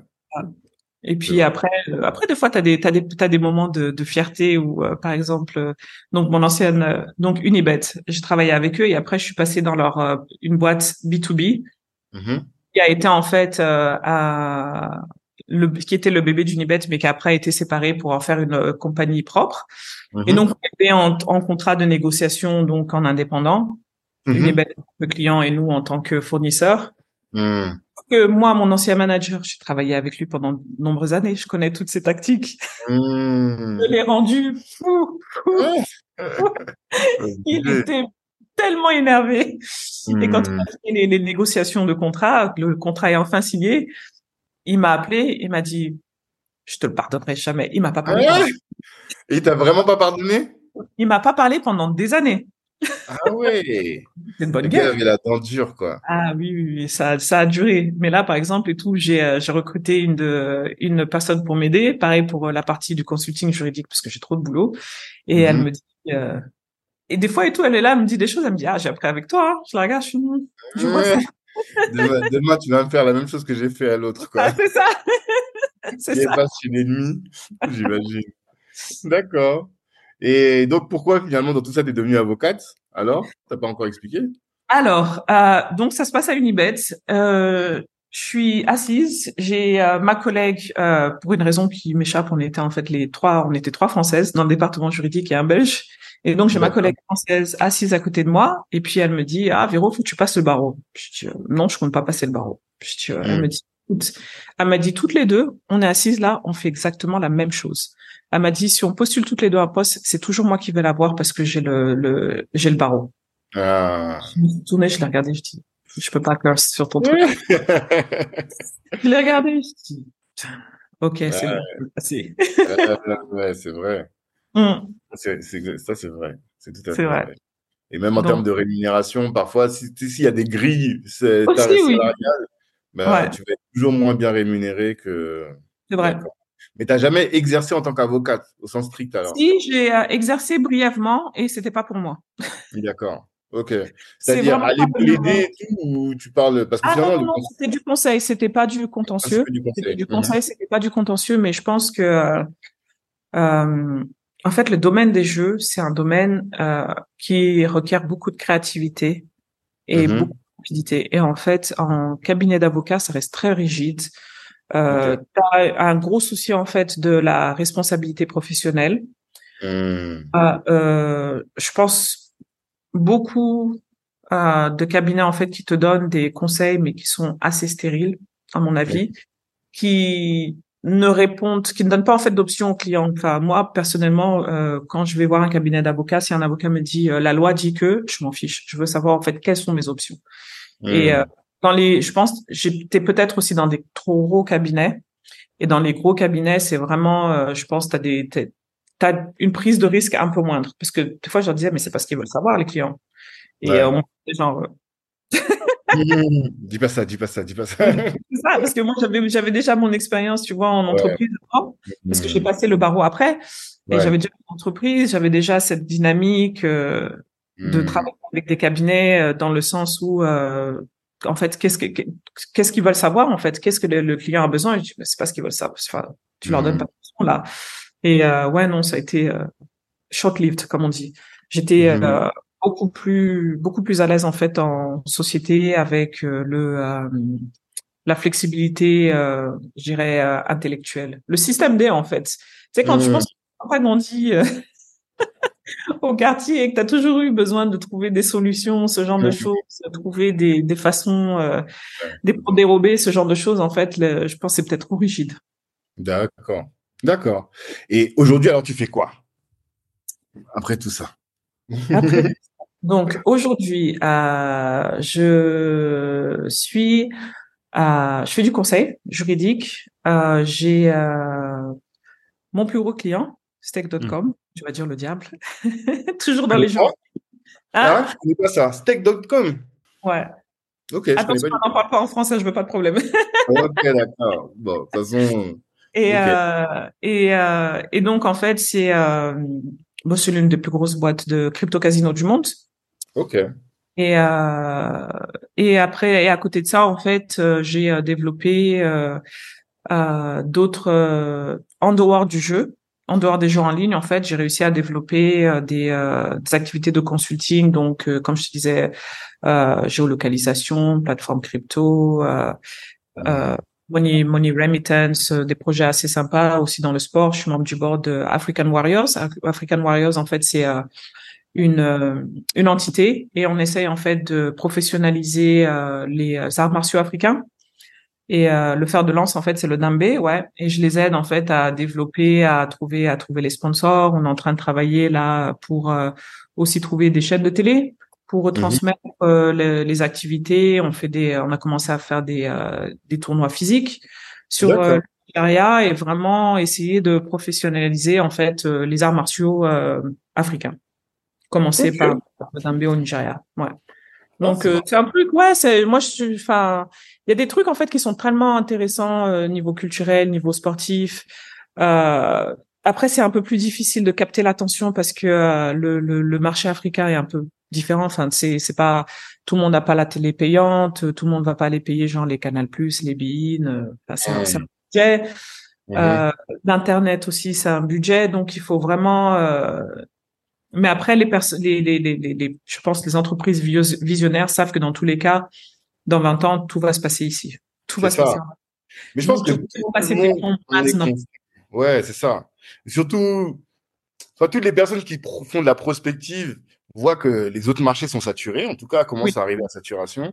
Et le seul, l'un des marchés, en tout cas, vierge, où il y a le plus de monde et qui ne va faire que croître, et où il y a des perspectives intéressantes en termes d'électrification, de, connexion Internet, c'est l'Afrique. Donc, euh, forcément, tu es, là où il faut être. quoi. Ouais, bon, ouais, clairement, je pense que les 20 prochaines années vont être super intéressantes. Clairement, c'est euh, c'est soit l'endroit où il faut être, soit l'endroit où, dans tous les cas, tu dois le tu dois le garder, euh, tu dois garder un œil dessus. C'est ça. Et, et, vraiment connaître et placer tes pions et et je pense vraiment l'idée c'est de c'est de c'est de, de bâtir en fait autour de ça. Enfin, je veux dire euh, quand tu vois là par exemple euh, euh, comment s'appelle déjà là? Notre ami camerounais. Ah. Il n'a pas gagné. Ah, Nganou. Voilà, Francis Nganou. Mmh. Là, il, il surfe sur une bague de ouf. Et c'est exactement ce qu'on veut. Enfin, enfin Nganou, Kumaru, euh, Adesanya. On a quand mmh. même super ambassadeur, surtout sur la partie des sports de combat. Il mhm. faut qu'on qu'on convertisse en fait, euh, parce que là, on a le sport, on a la musique, où vraiment euh, ça a pris une propension mondiale. Et euh, faut en fait qu'on réussisse à mettre plus plus de choses en avant en mhm. termes de, de, culture. Enfin, je veux dire, ne serait-ce même, même la mode.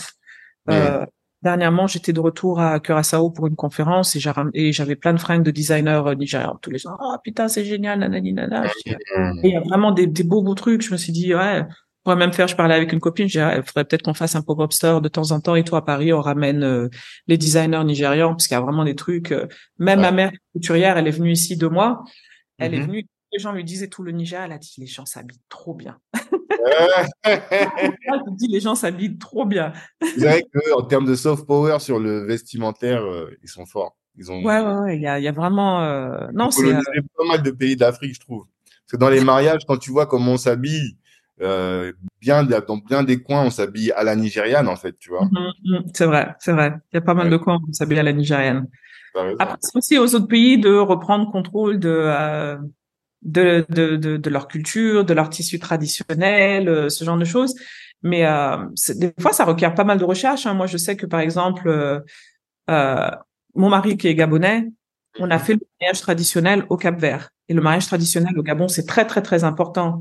Mmh. Mais pour moi, en fait, pour retrouver des, euh, j'ai dû faire, mais questionner tellement de personnes âgées pour savoir en fait comment c'était à l'époque, parce qu'ils font pas, ils font les mariages traditionnels et tout. Plus ça.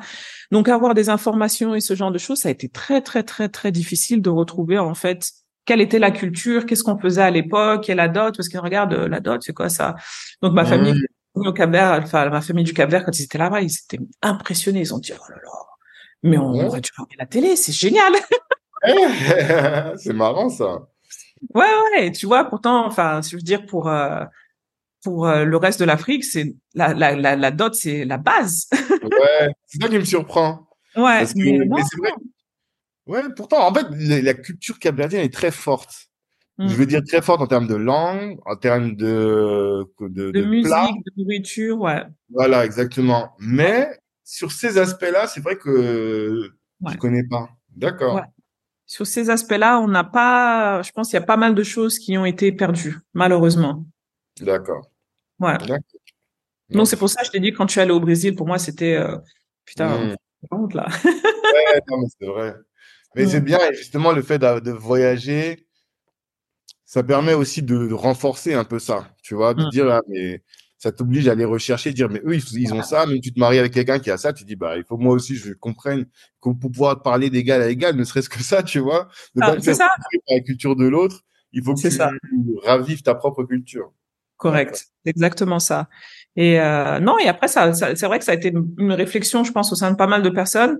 Mmh. Euh, la question, oui, c'est vrai qu'à l'époque il y avait ce, ce, genre de choses, ou ne serait-ce, tu vois, par exemple, c'est via la mère d'une amie en fait qu'on a su que par exemple une femme qui, de, qui allait se marier, il fallait lui coudre euh, les cheveux en fait avec du fil blanc et ce genre de mmh. choses.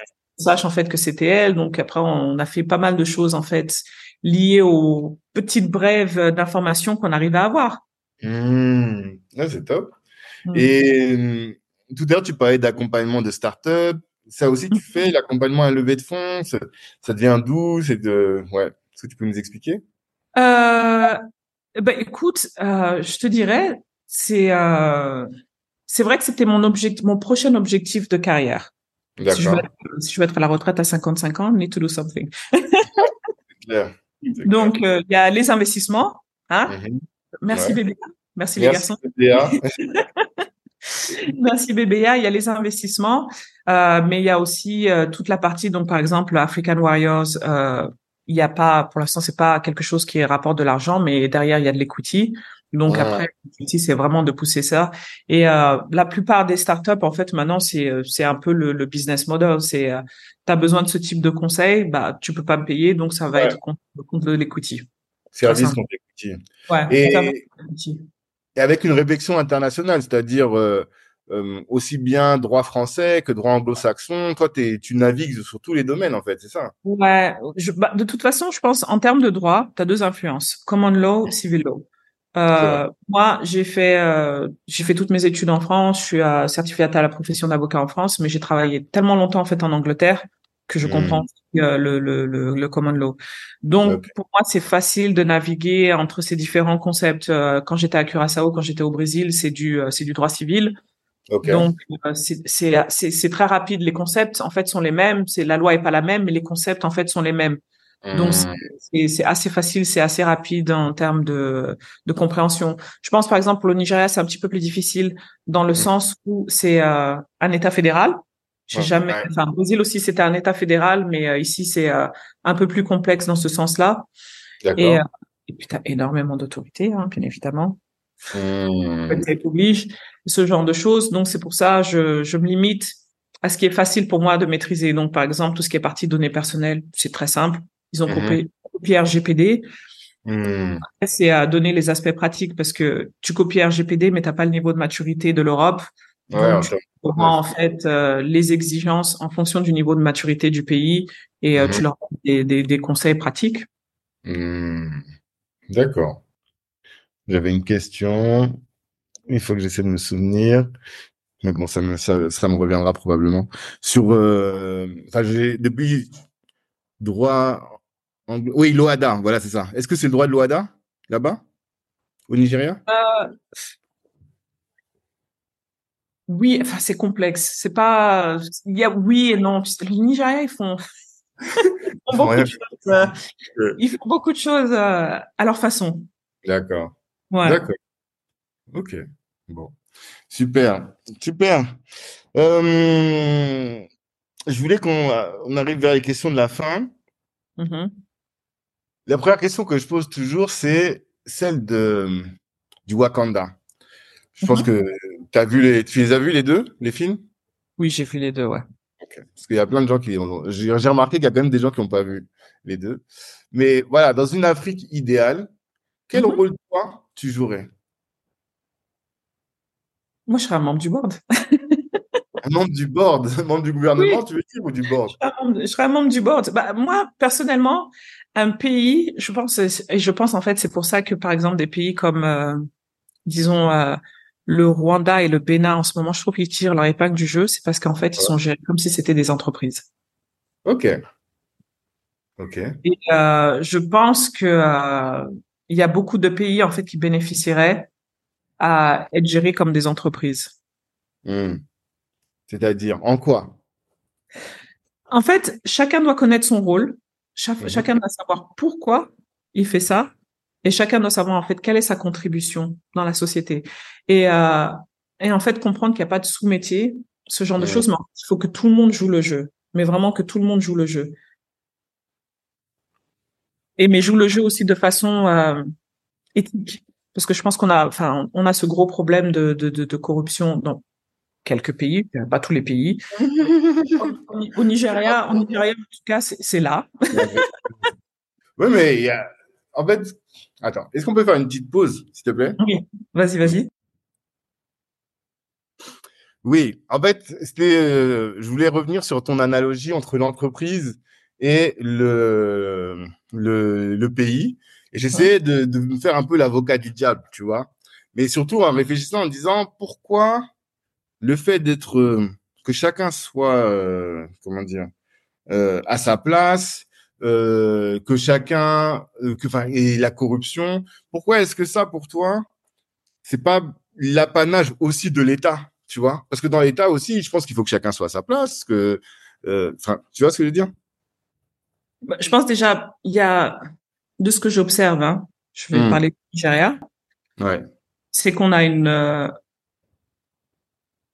je pense, un manque d'efficacité au niveau du, euh, du gouvernement. C'est, les méthodes sont très archaïques. Je pense que si tu arrives à la- à l'aéroport de, de Lagos, et pourtant ça a été rénové récemment, je pense Mhm. que tu vas être choqué par l'archaïsme des process. Ok. Il y a beaucoup, beaucoup de choses qui sont très, très, très archaïques. Et euh, des fois, tu te demandes si c'est parce qu'ils ont besoin de créer de l'emploi, parce qu'ils ont beaucoup de personnes, ou Mm. c'est, ou en, en fait, j'ai l'impression très souvent, en fait, ils se complaisent dans ces, ces méthodes archaïques, parce qu'après, si tu passes à la modernité, en fait, t'as, t'as plus de, de possibilité de demander ton bac chiche et ce genre de choses. Sans Ouais, qu'il y a vraiment une réticence, en fait, à moderniser le, le pays, parce qu'il y a beaucoup de, de, de personnes qui vont être affectées euh, pour leurs revenus secondaires. Mmh. Ouais, ça c'est sûr. Et effectivement, au Bénin, tu sens qu'il y a cette volonté-là et de passer, d'aller dans le dans le monde du, du 21e siècle, quoi. Et effectivement, ça permet de lutter contre la corruption et même contre les vols en général, euh, les petits détournements, les petits trucs. Quand il y a une transparence générale, ouais, effectivement. Oui, ouais, ouais, non, clairement, je pense que euh, c'est très flagrant, flagrant. De toute façon, euh, tu prends la route de Lagos Cotonou, tu peux le faire en voiture. Ok, Lagos Cotonou, tu peux le faire en voiture et tu vois tout de suite en fait la différence euh, à la frontière quand tu arrives le Nigeria et le Bénin. C'est flagrant. Mmh.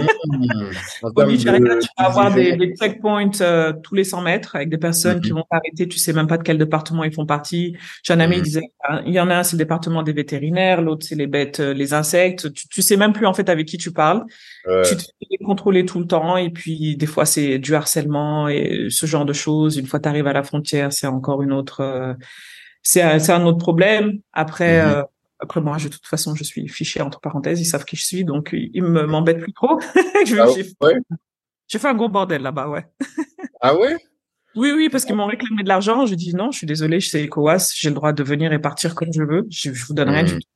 Mmh. Et euh, ils ont commencé, t'étais avec les enfants, ils sont là, il faut attendre. Sans raison, en fait, juste pour te faire chier. Donc, j'ai appelé, euh, vu que j'ai mes contacts, j'ai appelé l'immigration à Lagos. L'immigration à Lagos a appelé l'immigration là-bas à la frontière.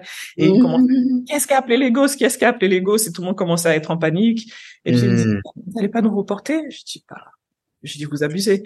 J'ai dit, vous vous rendez pas compte, en fait, à quel point, en fait, ils empêchent le business entre les pays parce que ça, ça, ça déterre en fait les gens. Enfin, je veux dire, il y a plein de gens qui pourraient, euh, qui pourraient en fait faire du business entre le, le Bénin et euh, le, le, Nigeria par la route. Hmm. Pas parce que tu, tu, te fais harceler en fait. Ouais, ouais, ouais. Et je leur ai dit, je dit, vous, vous aidez pas vos pays en fait. Vous aidez pas du Ouais. tout.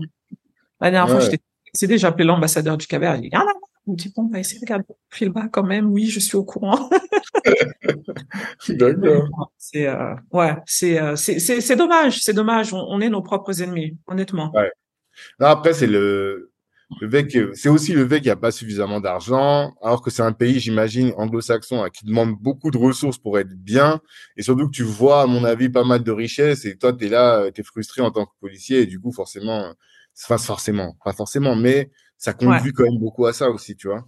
Non? Oui, ça conduit, ça conduit à ça. Mais après, j'ai euh, de ce que je vois, c'est que c'est pas, euh, c'est en fait c'est un niveau où c'est c'est devenu de la gourmandise en fait. C'est Ok. pas, c'est pas, je pense pas que ce soit vraiment euh, je galère parce que tu Hmm. vois des liasses de billets comme ça. Hein. Il Ouais. passe, il met ça comme ça. À ce stade-là, c'est pas parce que tu es en train de galérer, c'est que c'est ta Hmm. en fait. Ouais, ouais. Ok. Ok. C'est une, la gangrène, quoi. Ouais. Alors que tu arrives au Bénin, après, t'as plus de checkpoint, tu roules, t'es tranquille. Ouais. La route est bonne, tu roules, c'est tranquille. Non, on m'a dit ça. On m'a dit là-bas, euh, tu peux te faire virer si on, tu te fais attraper pour des histoires de corruption. Ça. Pareil au Rwanda. Il n'y a pas de secret, hein. Non, il Il n'y a pas de secret. secret. Faut, faut être exigeant sur ce sur des sujets qui sont déterminants et ça fonctionne, quoi. Après, c'est dur, je pense, quand c'est euh, quand t'as un pays aussi grand et que c'est aussi gangréné en fait au niveau aussi bas dans la société. C'est quelque chose que j'ai observé aussi au Brésil. Et, Mhm. euh, et je pense que c'est très difficile en fait quand c'est euh, quand c'est arrivé en fait à ce niveau de où t'as tout en fait le toutes les, les, les, les- le niveau des sociétés en fait qui sont touchées par la corruption. Mhm. Mhm. Et après, je pense que comme c'est des pays où il y a une population énorme, ça reste plus difficile. Là, par exemple, mon mari est originaire du Gabon, on a toutes les informations qui viennent du Gabon. Ouais. Le coup de là, on observe ça de loin, mais Mhm. les mecs s'étaient préparés. Hein. Ils te font un audit du pays et puis tu vois qu'ils vont en fait niveau par niveau. Ils sont en train de nettoyer Ah. par niveau. C'est impressionnant. Ah ouais? Ah, c'est marrant d'avoir ce retour parce qu'on ne sait pas exactement. Ah D'accord. la semaine dernière, je parlais avec ma belle-mère et tout. Je dis alors, comment ça va, comment ça se passe Elle m'a dit tout va bien. Elle m'a dit tout le monde travaille. Tout le monde travaille. Elle a dit il y a même pas le choix. Les gens qui avaient quitté les chantiers, ce genre de choses, elle a dit, elle a dit, elle me parlait d'un de ses neveux, genre qui était un pétard de câble, qui, euh, qui allait plus bosser, qui est là, qui à boire. Elle a dit même lui, il est reparti bosser. Tout le monde bosse, tout le monde est stressé, tout le monde bosse. c'est bien.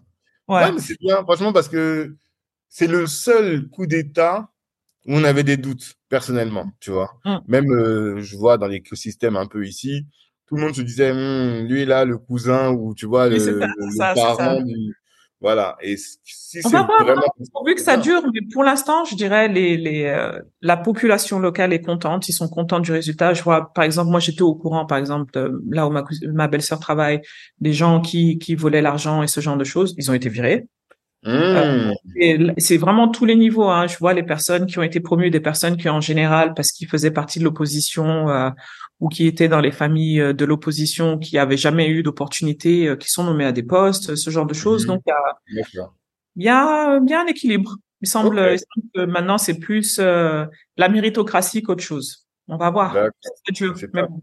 Ça pourrait être Ah pas mal hein, de dire au final que ce que je dis à mon mari, je dis Gabon, c'est c'est une obligation de résultat, c'est pas une obligation de moyens. Vous êtes 2 millions, vous avez toutes les ressources du monde, il y a aucune raison. Gabon, ça devrait être notre Dubaï. Hum, totalement. Dubaï, euh, les gens, ils parlent de Singapour. Enfin, il y, a- il y a tout, il y a tout. T'as raison. D'accord. Euh, autre question. Là, je vais même te, je sais pas si je l'avais mise dans le fichier. C'est sur l'éthique de travail. Et je sens que toi, toi, ça va te parler, ça.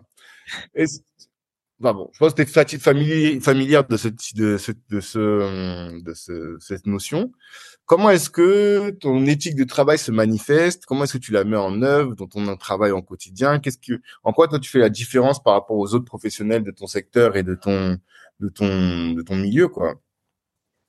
Euh, tu sais, le truc, c'est que je pense que même si à ce stade de ma carrière, je pense que j'ai réussi et euh, je dirais, je devrais dire, j'ai plus rien à prouver. Le Hmm. truc, c'est que tu as toujours grandi en fait dans le sens où tu as toujours quelque chose à prouver. Donc, Hmm. obligé en fait d'être le meilleur de toi-même tout le temps. Mhm.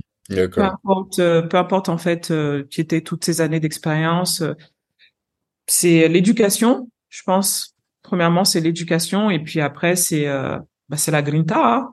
Mhm. Je, je, je, je sais plus à qui je parlais, tu sais, je, je disais aux gens, tu sais, des fois, tu te sens coupable étant genre de dépenser ce genre de choses. Tu peux te permettre, hein, mais c'est Mhm. juste en fait que tu as eu cette, euh, ce qu'on appelle scarcity mentality, la, la, la, la, la mentalité du manque. Donc, tu fais Ouais. attention et tu te, euh, je, travaille dessus, Mhm. mais euh, parce que bon, c'est plus la haie, c'est plus la grinta, mais tu as encore tous ces, tout, tout ce qui, tout ce qu'il y avait auparavant qui est là, quoi. D'accord. Tu Mm. gardes ça. Et c'est cette exigence-là qui t'oblige à être méthodique, consciencieuse, à bien faire le travail, à toujours prouver, quoi. à toujours prouver. Et après, je pense euh, être méthodique et consciencieux, c'est, euh, je dirais, c'est le défaut de setting hein, pour les, les avocats. T'as pas le choix. T'as été formé à être comme ça.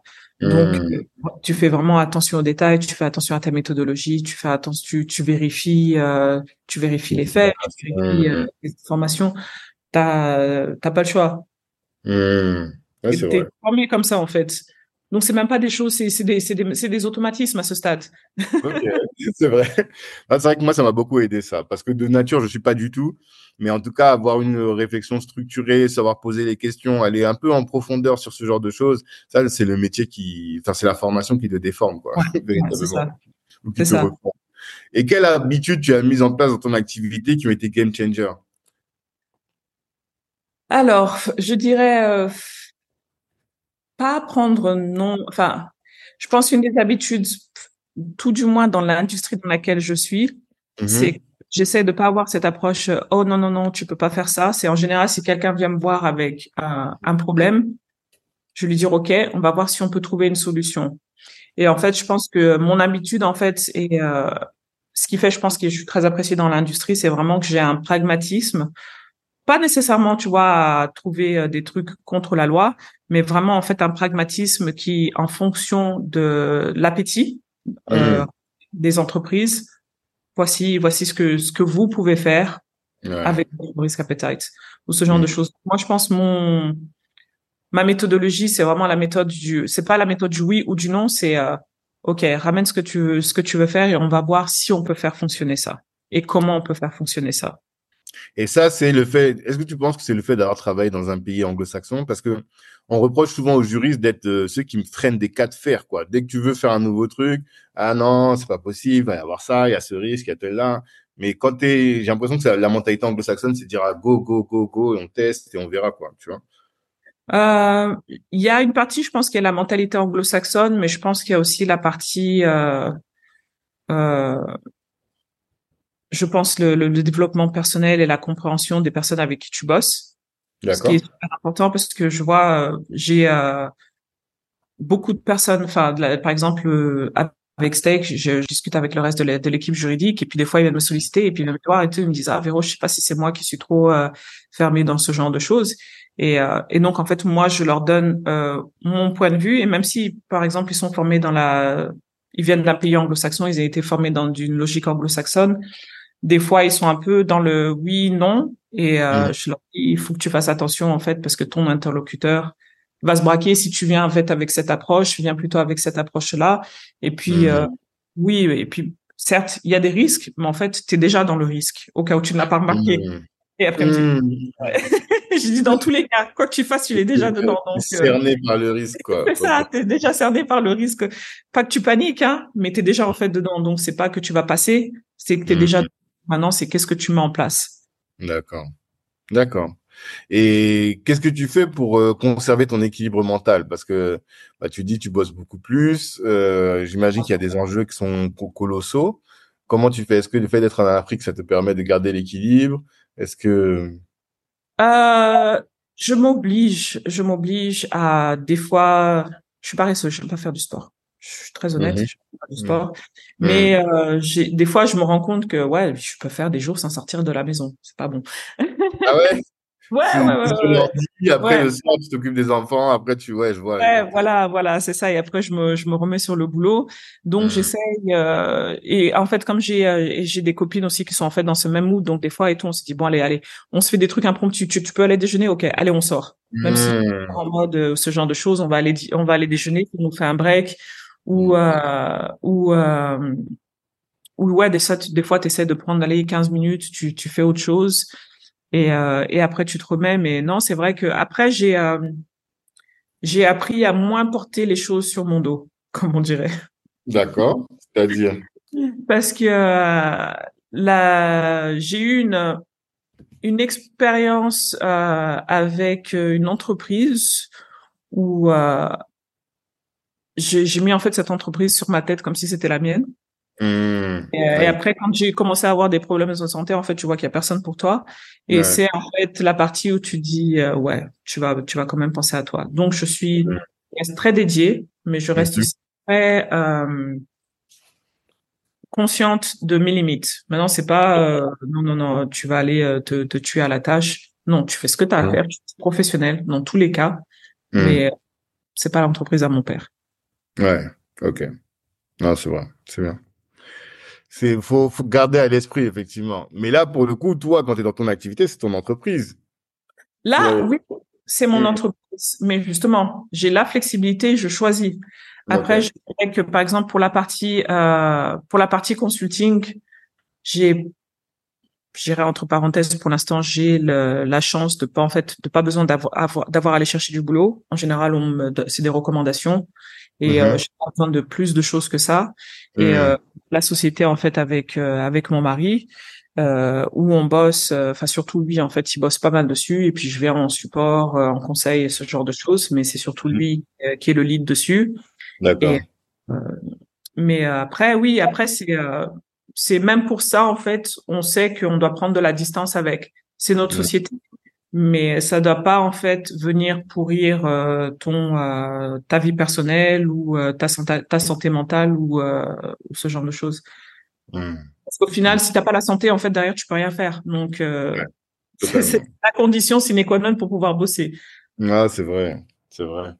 Il faut se ménager. Donc toi tu dis c'est surtout le fait cette expérience précédente qui t'oblige à te dire bon le, la, la, boîte en général, en tout cas, ça a ses limites de se donner à fond, trop à fond, de dépasser ses limites euh, personnelles. Et donc, il faut que je me ménage, quoi. Qui veut aller loin, ménage sa monture, comme on dit. Voilà. Tu veux aller loin, ménage sa monture. D'accord. On a encore quelques années euh, avant la retraite, hein. C'est ça. Mais plus beaucoup. 55, là, ça va arriver vite, hein. C'est demain. J'aimerais bien. J'aimerais bien, j'ai besoin que BBA me ramène plus là. c'est ça. mais oui, hein, mais ça aussi c'est intéressant parce que j'en parle pas souvent et les gens me reprochent de pas en parler souvent. Tu as rejoint Black Network. Pourquoi? Qu'est-ce que tu attends de notre structure? Qu'est-ce que qu'est-ce que tu trouves bien de notre structure aussi et moins bien? Enfin voilà. Est-ce que tu peux nous donner ton, témoignage? Écoute, euh, moi j'avais euh, parce que j'ai quitté la France depuis 2006 hmm. et euh, je vois pas mal de choses. Ouais, je vois pas pas mal de choses qui se passent de loin.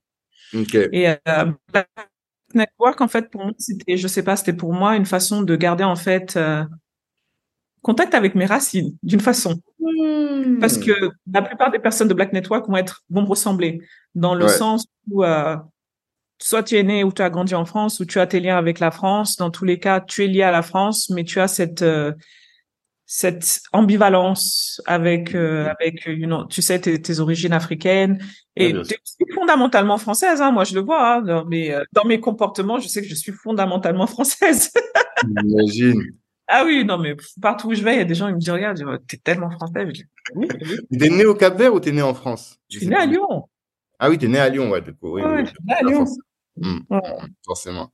Et toute ta enfin, jusqu'en 2006, tu as quand même vécu une bonne partie de ta vie ici, et forcément. Ouais, en 2006, ouais, à Lyon, euh, ouais, ouais, c'est, euh, j'ai toute ma famille là, euh, donc euh, oui, pour moi, la France, voilà, c'est mon pays. Mmh. et on s'en rend encore plus compte. tout le temps, et Cap-Vert, ça fait une éternité, je suis pas allé. Ouais, on s'en rend plus compte quand on déménage. Mais toi, c'est quoi quand tu te projettes est-ce que tu te projettes euh, justement jusqu'à jusqu'à 55 ans au Nigeria ou tu, tu pourrais être appelé par un autre pays? Tu, c'est quoi Où est-ce que tu en es là-dessus? On est flexible. Pour l'instant, je me vois pas déménager du Nigeria. Hein. Honnêtement, mmh. on m'a dit ah si j'ai une opportunité, j'ai une opportunité et tout en Côte d'Ivoire. Est-ce que ça dit? Mon cœur s'est serré. Mmh. Ouais. Alors que tu peux bosser de partout. Ça, ça ouais, je, ouais, je peux bosser de partout, mais je suis pas prête. Je suis encore, euh, je suis encore trop in love de Lagos. Je peux pas. Mmh, Je, je, je peux pas. Je me vois, pour l'instant, je me vois pas. Je me vois ici, ouais, clairement pour les prochaines années. Mhm. Euh, surtout, enfin, l'éducation, euh, je, trouve qu'ils ont un système quand même scolaire pour les, les, enfants en bas âge qui est vraiment super bien. Les, les, fondamentaux sont vraiment super bien enseignés. D'accord. Et euh, ouais, les enfants, les enfants sont super épanouis. Je leur ai dit s'ils peuvent prendre 10% de la confiance des Nigérians, mon boulot est fait. Ouais. Ah ouais. Les Nigérians ont extrêmement confiance en eux? D'accord. C'est tout à l'heure là un peu. Ouais, ouais. Ok. D'accord. Bon bah top. Top. Dernière question. Qu'est-ce que tu veux absolument que notre cible, la jeunesse noire de France et de la diaspora, qu'est-ce que tu mhm. veux absolument qu'elle retienne de, je pense qu'on a fait une bonne heure et demie d'échange? Euh... En fait, le truc, c'est que même si ça fait longtemps que j'ai quitté, euh, j'ai quitté la France, euh, je pense qu'il y a des choses, de toute façon, je sais que je vais faire, même si c'est à distance, parce que par exemple, je lisais dernièrement le, euh, le les recommandations d'Elisabeth Borne pour euh, les banlieues, et euh, je suis pas satisfaite. Je suis pas satisfaite. Mmh. je pense que les, les banlieues en fait sont tellement pas comprises les, euh, les, les, les, gens, en fait, l'immigration est tellement mal comprise. Enfin, c'est toujours le bouc émissaire. Ça me saoule. Mm en fait, de voir que le prochain incident, ça va être dans dix ans. Tous les dix ans, en fait, c'est les mêmes incidents, c'est les mêmes histoires, toujours les mêmes choses. Il y a rien, en fait, qui bouge. Il y a rien qui bouge. Enfin, c'est, euh, c'est affligeant, mais en fait, il y a vraiment rien qui est fait. Euh, c'est, je dirais, c'est de la politique de vitrine. On met des choses en mais en fait, il y a rien de concret, il y a rien qui s'attaque en fait au, au vrai problème de la société. Mmh euh, je veux pas dire que, que tu parlais de politique la dernière fois, tu nous disais, tu oui, voulais. je demandais, oui, s'il n'y a pas quelqu'un qui qui fait ça dans Black Network, qui, est, qui est impliqué dans le la politique, parce que mmh. pour moi, c'est encore une opportunité manquée. D'accord. C'est encore une opportunité manquée. C'est après la partie où nous, en tant que grands frères, surtout les mmh grands qui ont réussi, on a, je pense, cette obligation de, de répondre présent et mmh. de d'avoir un peu plus de poids dans la balance. Je pense que on est un peu, on est confortable, on a nos petites vies, on est mmh. mmh. on gagne bien nos vies, mais après derrière, euh, il y a, je pense, il y a, il y a beaucoup, il y a tellement à faire, il y a tellement à faire. Et tu votes encore en France? Oui, oui, bien sûr. Moi, je vote. Aux hein. élections, tu vas, oui, oui, oui. Je, non, je me posais ah, la question. Oui, oui, tu vas à l'ambassade, tu votes et tout. Oui, ouais, ouais, ouais. C'est, hmm. euh, c'est, pour moi, c'est la base. C'est, mmh. vraiment la base, ouais. Et, euh, et après, mon, mon, mon, père était très impliqué aussi dans, dans la vie politique à Lyon. Hein. Il était très, mmh. très, impliqué dans la vie politique. Donc, euh, non, je te dis, hein, on a été, on a été formé euh, par les militantistes. c'est ce que je vois. C'est ce que je vois. Mais donc, tu n'as pas donné le conseil finalement. Qu'est-ce que tu veux que cette génération retienne? Enfin, notre génération retienne, notre communauté retienne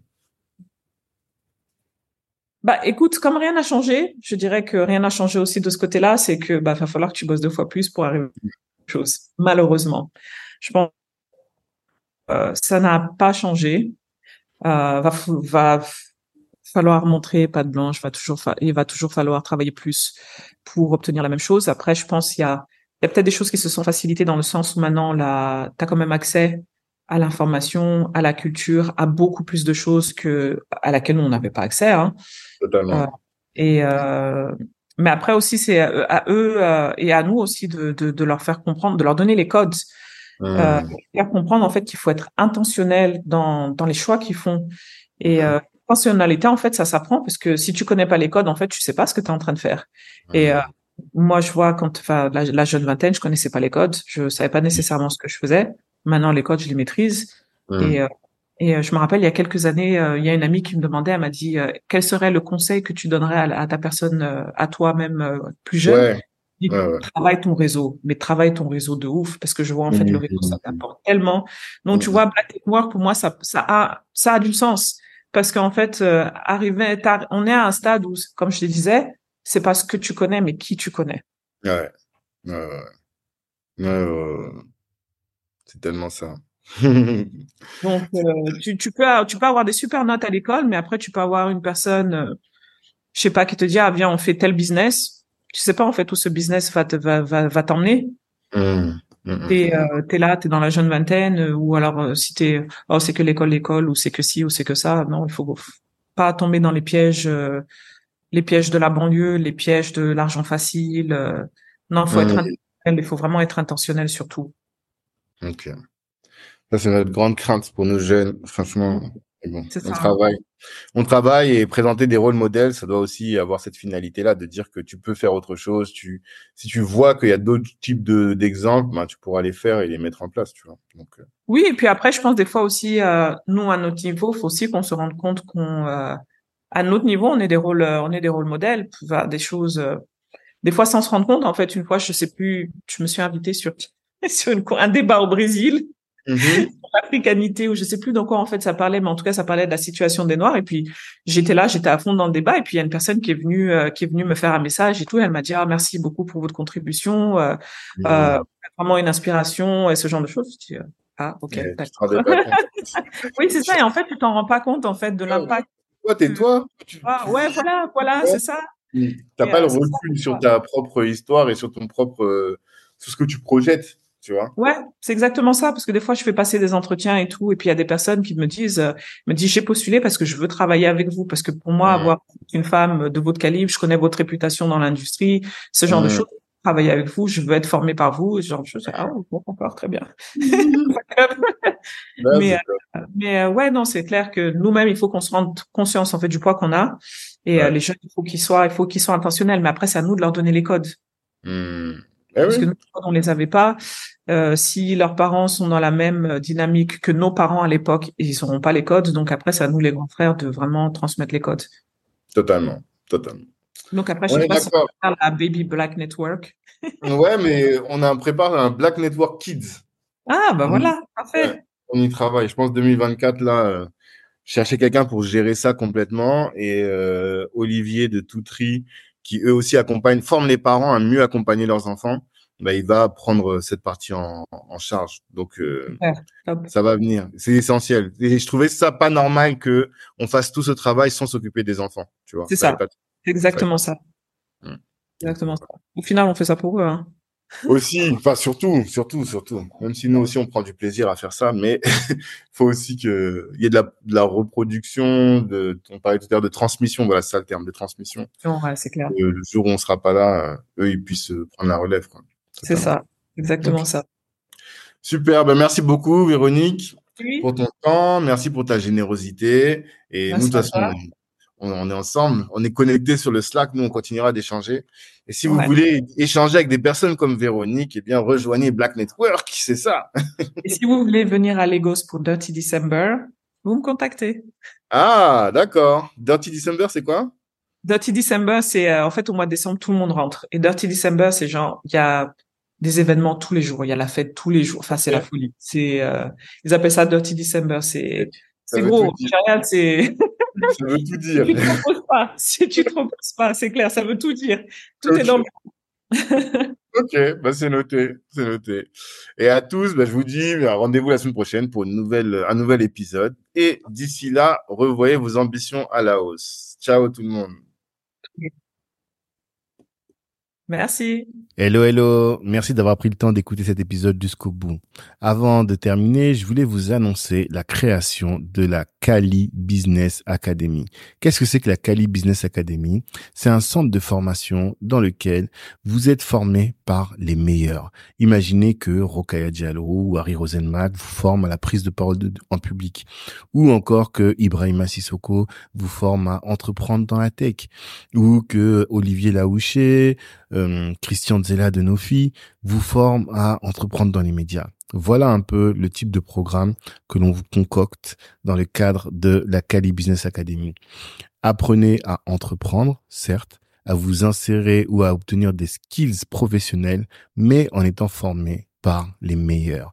Ces meilleurs-là, vous les avez écoutés dans le cadre du podcast, vous les connaissez dans la communauté et ils sont là à votre disposition pour répondre aussi à toutes vos questions.